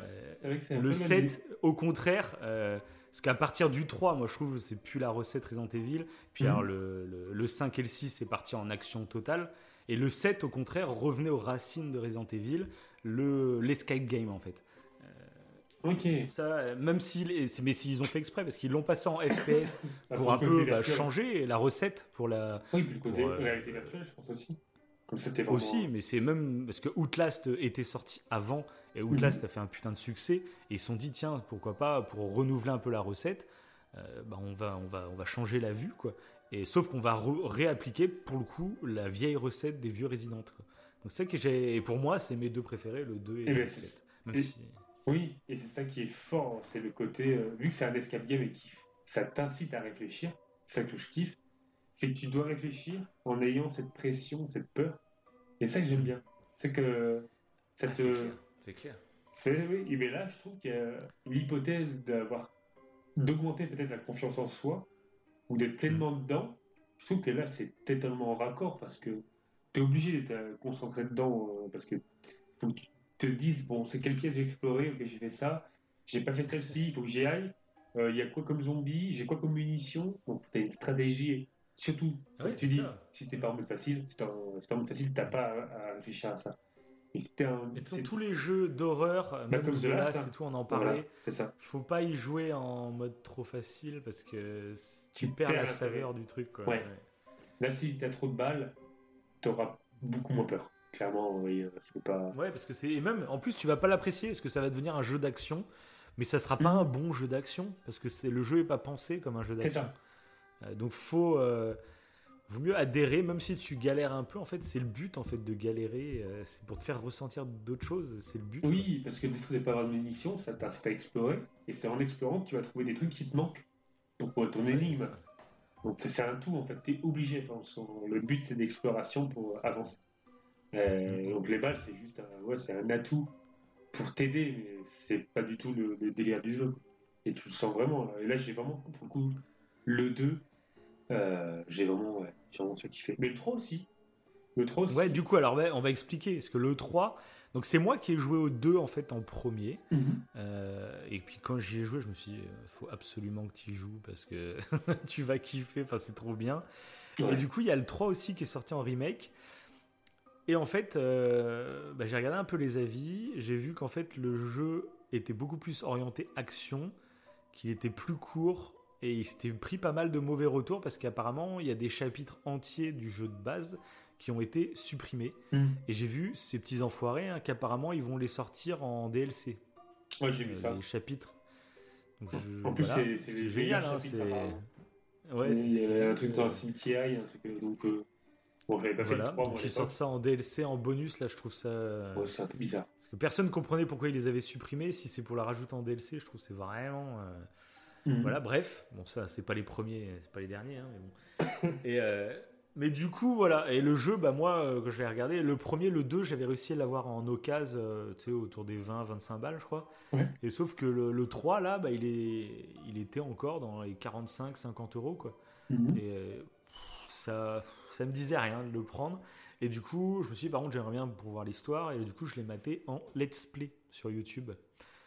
Donc, euh, autant dire, un jeu vidéo, on peut pas le juger en, en regardant un let's play. Moi, je voulais vraiment juste pour l'histoire, on va dire.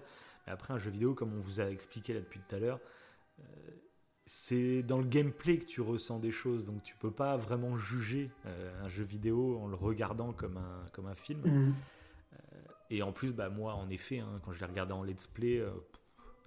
ouais, t'as vu que l'action. Ouais, j'ai vu que le côté action. J'ai beaucoup aimé l'héroïne, Jill Valentine, qui est culte pour énormément de monde et j'ai compris pourquoi. C'est Pour moi, c'est une Tom Rider, un mélange de, de Nathalie Portman et de Tom Rider. Ouais, elle est badass, euh, c'est un putain de caractère, euh, elle est charismatique et tout, bref. Et euh, donc j'ai adoré le personnage, mais après, bah voilà, c'est quand même plus orienté action. Donc comme en plus j'y jouais pas, c'est ça qui fait que. pas plus de ouf. Parce qu'il y a beaucoup de scènes. Mais euh, toi. Ah ouais, voilà, mais toi, t'as été hypé par le 2 et du coup, tu dis, bon, moi, je m'en fous, j'achète le 3 et t'y as joué. J'ai kiffé. J'ai kiffé parce que, ouais, euh, du coup, je trouve qu'il y a des, des, des, scènes en fait, qui sont complémentaires aux 2. Et, euh, mm. et même en refaisant du coup le 2 avec bah, le gars, que j'avais fait avec Claire. Du coup, après, bah, j'ai fait avec Valentine le 3. Et du coup, maintenant, je suis au 2 avec le gars. Ça m'a donné envie de refaire le 2. Tellement j'ai kiffé, en fait, le... parce qu'il y, a des mêmes au niveau euh, de la narration. Tu sais, t'as des liens ou deux, t'as des liens entre tous les personnages. Donc, euh, du coup, rien pour l'histoire, bah, ça m'a donné envie, mais euh, c'est aussi pour l'intérêt, pour le gameplay. Il y a eu effectivement mm. des phases où Nemesis, qui est un peu le monsieur X du 3, a carrément un lance-roquette, etc. Et là, je me suis dit, non. Et ça va aller quoi? Et après, il sera avec un char d'assaut, euh, il te poursuivra dans le chose. Je fais non, là, ça craint. Ça, j'ai pas aimé. Mais. Hmm. Euh, euh, mais il y a certaines scènes. Mais par contre, bah, c'est passé assez vite en fait, ce moment-là où il a le lance-roquette. Après, c'est redevenu une créature plus adéquate, on va dire. Hmm. Et il y a des scènes, ouais. Il y a une scène avec Jill au tout début, avec des araignées qui sont sur les murs. Ça m'a rappelé la scène terrifiante de The Lost. Vraiment. C'est le même délire. C'était ultra angoissant. Je savais que s'il me touchait, s'il me mordait, j'étais empoisonné. Donc j'avais plus beaucoup de temps euh, pour, pour, vivre en fait. J'allais mourir. Et Parce que c'est vrai que dans le 2, dans le 2, tu as les herbes pour te soigner du poison, mais finalement dans le 2, il n'y a pas trop d'endroits où bah tu peux te faire empoisonner. C'est vrai ça, C'est un peu bizarre, ouais. Je me rappelle que je faisais que les potions, tu sais, pour me redonner bah la santé. Alors, dans le 3, oui, je me rappelle de cette scène euh, avec les araignées euh, qui te rentrent dans la bouche. Là. Ouais, c'est ça. c'est horrible. et avec ça, cette scène, était effrayante. Et en même temps, elle était kiffante parce que il y a un moment donné, bah, enfin, en fait, chaque balle, fallait pas la manquer. Il fallait être sûr de, toucher l'araignée. Et du coup, à un moment, il y avait un petit slow motion. Ils ont rajouté des petits trucs qui sont un peu plus action et qui sont pas mal. Euh, un petit côté bah, slow motion. C'était un jeu, ouais. un jeu, même à l'époque du jeu de base, hein, euh, qui était très orienté speedrun. Et ça a été un jeu ah, qui a un énorme succès chez les speedrunners en compétition, etc. Euh, c'est pour ça que par exemple tu peux euh, faire le petit pas de côté pour éviter, trucs comme ça et tout. Il est très axé speedrun comparé au 2 qui lui est vraiment dans l'ambiance, etc. il oui, est pas du tout fait pour faire du speedrun. C'est ça. Parce que le 2, tu restes dans le même environnement pendant un certain temps et tu es obligé d'explorer, de machin. Alors que là, le 3, non, t'as l'impression que c'est quand même un chemin assez linéaire. Et euh, à part certains moments dans la ville, dans la ville en fait du. C'est ça que j'ai kiffé. Dans la ville en fait du 2, dans le 2, tu peux pas aller dans la ville. Tu peux pas visiter les recoins. Et là, dans le 3, il y a un moment donné, tu peux visiter la ville et aller dans certains coins et tout. Donc c'est intéressant. Bah, de toute façon, c'est super intelligent. Tu as un jeu où tu es cloîtré, on va dire, dans un tout mm. petit endroit. Et le jeu d'après, en fait, tu es au même endroit, mais en version plus grande. Et tu, passes devant. Tout autour, quoi. Donc ça, moi, j'avoue que ça, c'est un petit coup de génie euh, vraiment. Tu repasses, tu repasses dans le commissariat d'ailleurs aussi. C'est ça qui est très très fort. avec l'ami de Jill Valentine, et là, c'est effrayant. C'est ça. En fait, t'as l'effet Madeleine de peur en avant un TCD qui revient, parce que t'as des liqueurs. Et du coup, c'est effrayant. T'as beau avoir un fusil d'assaut qui tire des rafales, le fusil d'assaut, t'as l'impression que les balles sont venues à chier. C'est extrêmement flippant. Ouais, tu vois, je serais vraiment curieux d'y jouer. Euh, je le referai peut-être maintenant que toi, tu as été hypé. Parce que moi, vraiment, le 8, euh, bah, à partir du moment où je te as les fusils d'assaut et tout, en fait, dans le 8, ça devient vraiment de l'action. Et moi, ça me brise toute ma peur, en fait. Euh, ouais. En fait, le fait d'avoir des armes et plein de balles, ça oui, coupe un trop de balles, ouais. Peut-être aussi. Ouais, sûrement. Dans le 8, c'est ça le problème, ça devient vraiment un jeu d'action pour le coup. Dans Parce que dans Oui, puis celle qui te poursuit, comme tu me disais, tu, pour te tuer, il faut qu'elle fasse plusieurs coups. En plus, elle est super lente. Il y avait ce délire-là un peu. Où elle est lente et du coup, il faut, qu'elle te donne plusieurs coups pour te tuer. Alors que bah dans le 8, t'as une nana, c'est les sorcières. Ah, ah, oui, oui, oui, oui, mais je parlais pas de ça. Non, ça c'est le début. Encore, ça c'est le début ah qui est plutôt cool. Euh, c'est le début qui est cool. Le début du 8, moi j'ai bien aimé, même dans le château et tout, avec Lady Dimitrescu. Euh, j'ai beaucoup aimé. Euh, juste, bah, c'est un peu le problème en fait que je te disais en mode facile avec Monsieur X, où il faut qu'il te mette 5 baffes avant que tu meurs. Donc au bout d'un moment, tu as compris qu'il va pas te tuer. Donc en fait, tu lui passes à côté, même si tu te prends un coup, tu dis c'est pas grave. Donc ça te casse totalement le jeu, hein, c'est fini. sauf que là, Lady Dimitrescu en mode normal, bah c'est ça. Et elle est beaucoup plus lente que Monsieur X. et comme les espaces sont plus grands, bah, tu peux vraiment te foutre de ta gueule à tourner autour de table et puis elle te chopera jamais. Et le truc, c'est qu'elle te fait vraiment pas mal. Hein. Euh, en mode normal, euh, genre elle doit te tuer en 3 ou 4 coups. Quoi. C'est beaucoup trop. C'est beaucoup trop, donc tu ne la crains pas. Euh, et ça casse tout le truc. Hein. Quand la... En fait, quand tu crées un Monsieur X, faut qu'il te tue en un coup. C'est ce qui crée. Alors peut-être pas un coup. Parce qu'un coup, c'est très punitif. Après, en mode difficile, je pense que c'est ça. Mais moi, je trouve deux coups, c'est parfait. Parce que deux coups, surtout quand tu es en galère de soins, euh, t'as pas envie de perdre la moitié ou les trois quarts de ta santé avec un coup. Quoi. Donc euh, tu vas pas. Le, but, tu fais tout pour l'éviter. le jeu. Voilà. Le but, c'est de vraiment que t'aies pas envie de te faire choper par le gars. Parce que ça perd sa magie si quand il te chope, et eh ben, il te tue pas. Ça, là, tu perds la peur que tu as vis-à-vis de lui et ça ne marche plus. donc c'est difficile à jauger pour pas que ce soit trop punitif et en même temps que ça reste effrayant. C'est pas évident. Et c'est pour ça que je conseille tout le monde de jouer roleplay. Moi, pendant longtemps, Monsieur X, je pensais qu'il me chopait une fois et j'étais mort. Et c'est vers la fin du jeu qui m'a. Je crois que même c'était avec Claire. Hein. Dans ma première partie, Monsieur X, j'ai même pas calculé que qu'il me tue en deux coups. Ok. Euh, et, du coup, je crois que c'est avec Claire parce que j'avais lance-grenade et tout, donc là j'y allais beaucoup plus bourrin. Euh, mais, euh, mais du coup, tu perds le, cette magie du truc que s'il me chope, je suis mort. Et quand tu la joues roleplay, tu dis, mais même un coup, j'ai pas envie de me le prendre parce qu'il me pète le bras. Enfin voilà. Et du coup, tu joues la peur à fond, quoi. De toute façon, les jeux d'horreur, faut y jouer un peu en roleplay, en te plaçant, en n'ayant pas trop la vision, je suis dans un jeu vidéo, mais vraiment en se plaçant dans le personnage et en vivant la peur comme tu la vivrais dans la vraie vie, quoi. Ah bah c'est beau. Hein. C'est beau parce que c'est un peu une pièce de théâtre hein, que tu fais. Moi quand je joue un jeu vidéo, de toute façon c'est ça souvent. Je me mets comme si je jouais une pièce de théâtre en fait. Après c'est ce qui était pas mal dans le 3, les petits rajouts, je trouve que l'esquive, j'ai trouvé ça intéressant. Ah moi, moi non, moi, ça l'esquive par exemple ça fait partie des trucs. Ah. Par exemple ça, bah, moi aussi, un zombie. au niveau, de la peur, zombie, au niveau de la peur. Si je devais jouer en roleplay, justement moi un zombie, euh, s'il y a Monsieur X derrière moi, admettons Monsieur X Nemesis, mmh. et qu'il y a des zombies devant, je vais courir devant, dedans, je vais m'amuser à les esquiver. Ouais, mais j'aurais moins peur du coup. Si je peux esquiver les zombies, il y a plein de scènes dans le 2 si je pouvais les esquiver. Oui, mais moi je parle en termes de ressenti, tu vois. Les... Ouais, ouais. Ce qui crée la tension, c'est justement que. Le tout d'esprit est obligé par rapport au Nemesis. Oui, voilà. Après, il y a des scènes qui peuvent. C'est ça. Mais dans le 2, c'est ce que j'aimais dans le 2, c'est que le fait que tu sois. Euh, enfin, que ce soit n'importe quel zombie soit une menace, c'est ce qui crée oui, peur. Si tu peux tous les éviter, bon, déjà. Tu... Les... Oui. Cette c'est dommage que ça coupe. Du couteau. Au pire. Oui, c'est ça. Mais oui, mais ça te gaspille une munition. Voilà, ça. Ça te gaspille une munition, c'est pas gratos. Donc euh, à chaque fois, euh, voilà, tu dis merde, je suis obligé de gaspiller un truc. Ça alors prend un emplacement en plus. Donc, ouais, euh, ça. Parce qu'il faut gérer les inventaires aussi. c'est pas, pas rien aussi. Ça, c'est vrai que c'est beau, ça. Non, c'est vraiment intelligemment fait. Le 2 et. De toute façon, ah pareil, le 3. Non, mais la licence résidente Il y a des scènes que j'aimerais qu'il fasse. Franchement, même dans le laboratoire. Ouais, mais je pense que je vais laisser passer un peu de temps histoire de le chasser de mon esprit. Et je pense que, bah, en plus, de toute façon, comme on a le compte partagé, je, je l'ai Oui, voilà, ouais. Donc, euh, Parce qu'il y a je l'ai un soir. plein, plein de zombies aussi qui est super chiant à faire Et qui est. Ouais, mais après, moi aussi, je les ai vus, moi. Je les ai vus en let's play. C'est ça. C'est vrai que c'est pas pareil. C'est pour ça que, je chasse euh, de ma tête euh. toute l'histoire. c'est vrai que le 2. Et ben le 2, là récemment, là, je sais pas si c'était déjà arrivé, euh, en courant avec, donc, avec, Léon. Euh, je sais plus pourquoi je courais, euh, j'avais plus beaucoup de vie, j'avais plus de munitions, plus rien. Et euh, il y avait des zombies donc, derrière moi.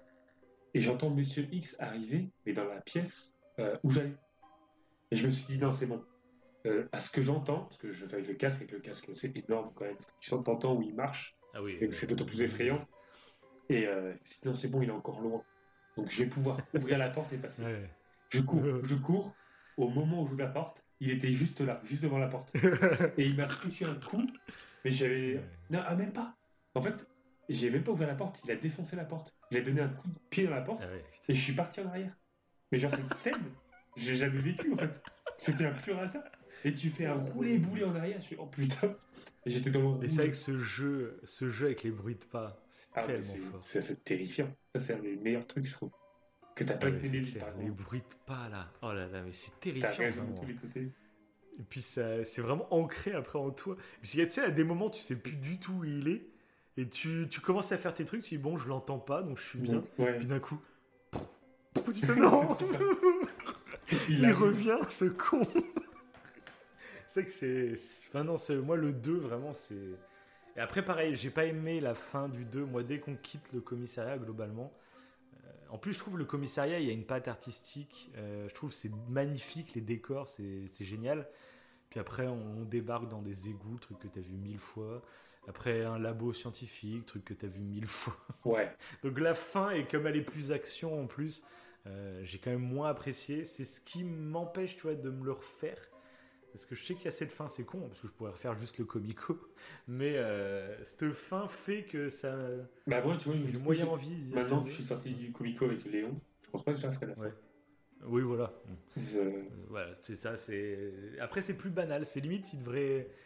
Le jeu, limite, s'il était plus court et qu'il se concluait un peu plus rapidement, parce qu'après, les égouts, tout, ça met du temps quand même. Ouais, puis c'est pas aussi bien. Fait que le commissariat, en plus, le fait de sortir et de dire Ah, c'est bon, je suis enfin libéré. Et en fait, de te rendre compte que tu vas devoir y retourner. Tu parlais de la cellule euh, des prisons. c'est clair. Et tu dois retourner dans le commissariat. Tu te dis Oh non, putain, faut que j'y retourne là-bas pour, encore plus explorer cet enfer. Et tu sais qu'il y a Monsieur X. C'est... Non, ils sont très forts. Ils sont très forts. Donc, euh, pour euh, nous casser dans notre confort qu'on s'est créé. Ouais, ah, c'est meilleure peur. c'est un modèle du genre niveau différentes peurs, puis niveau euh, réflexion après quand tu réfléchis comment ils ont réussi à te faire peur. Enfin, ouais, ouais, c'est ça. C'est, super intelligent. Là, j'ai vraiment eu peur pour le coup. Il n'y a plus aucun film ah d'épouvante qui me.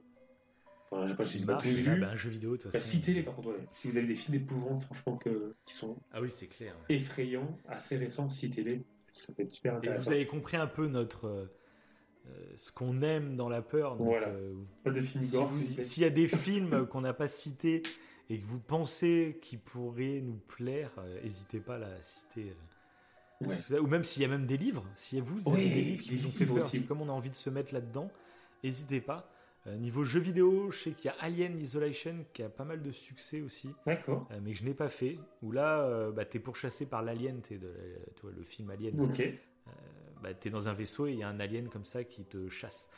Et apparemment qui est, qui est pas mal foutu aussi. Je l'ai jamais fait. Peut-être que je me le ferai. En TPS du, TPS Bonne question, je sais pas. Je sais pas.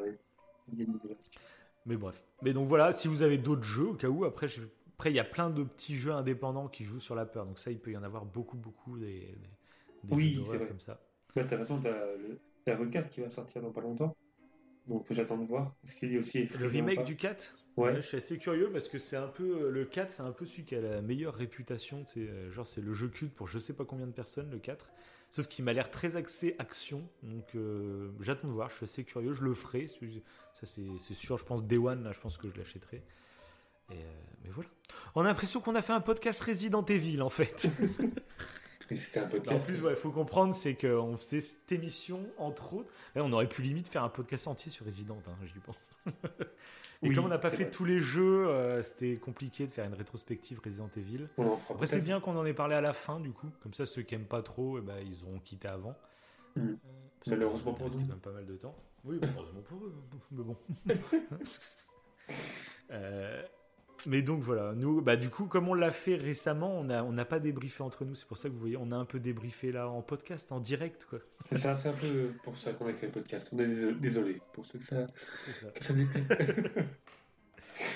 donc voilà, est-ce que tu avais autre chose à rajouter? Est-ce que tu as envie de citer quelque chose d'autre? Enfin, vas-y, lâche-toi. C'est. Non, c'est parfait. Avant qu'on conclue. Je pense qu'on a dit. Non, ouais, on a tout dit.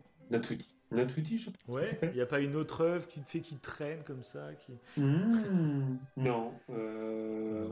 C'est vrai que moi j'ai dit vraiment celles, celles qui m'ont vraiment marqué. Bah, y avait, vraiment, en fait, moi, les cinq. Il y en a certaines que j'ai citées en me disant que tu vas peut-être pas les citer.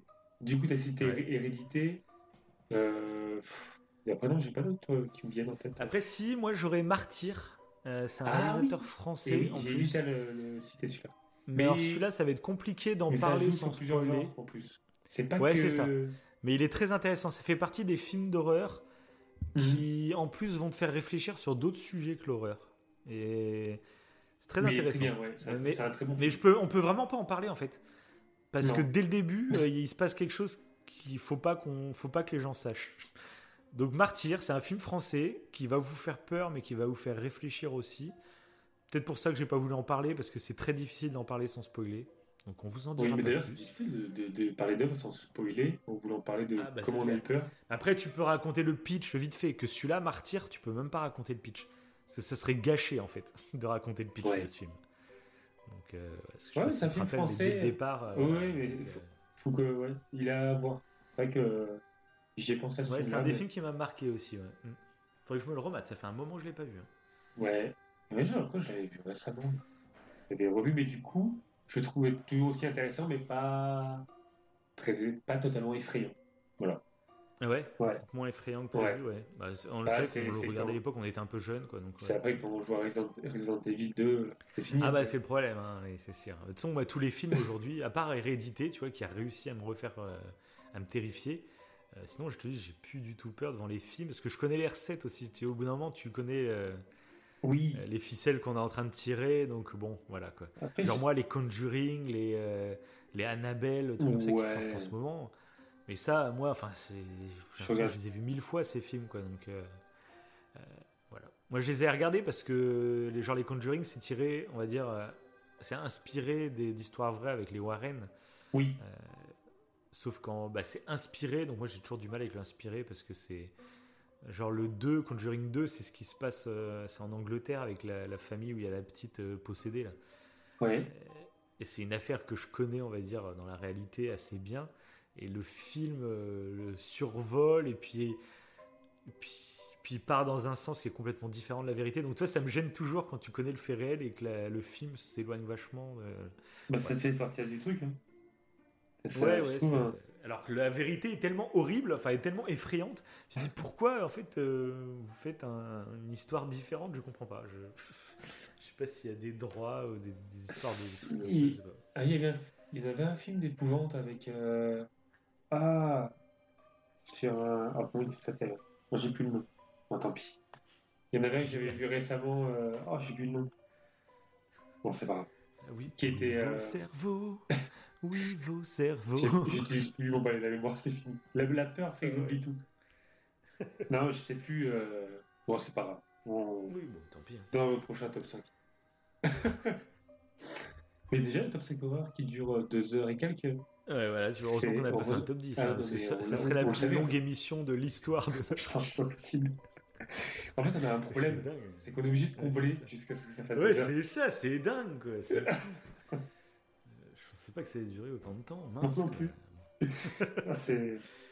Bon, bah, comme d'hab, les gens, n'hésitez Attends. Quoi? C'est quoi ce délire? Attends, il y a du bruit sur ma terrasse. Attends deux secondes. Quand celui-là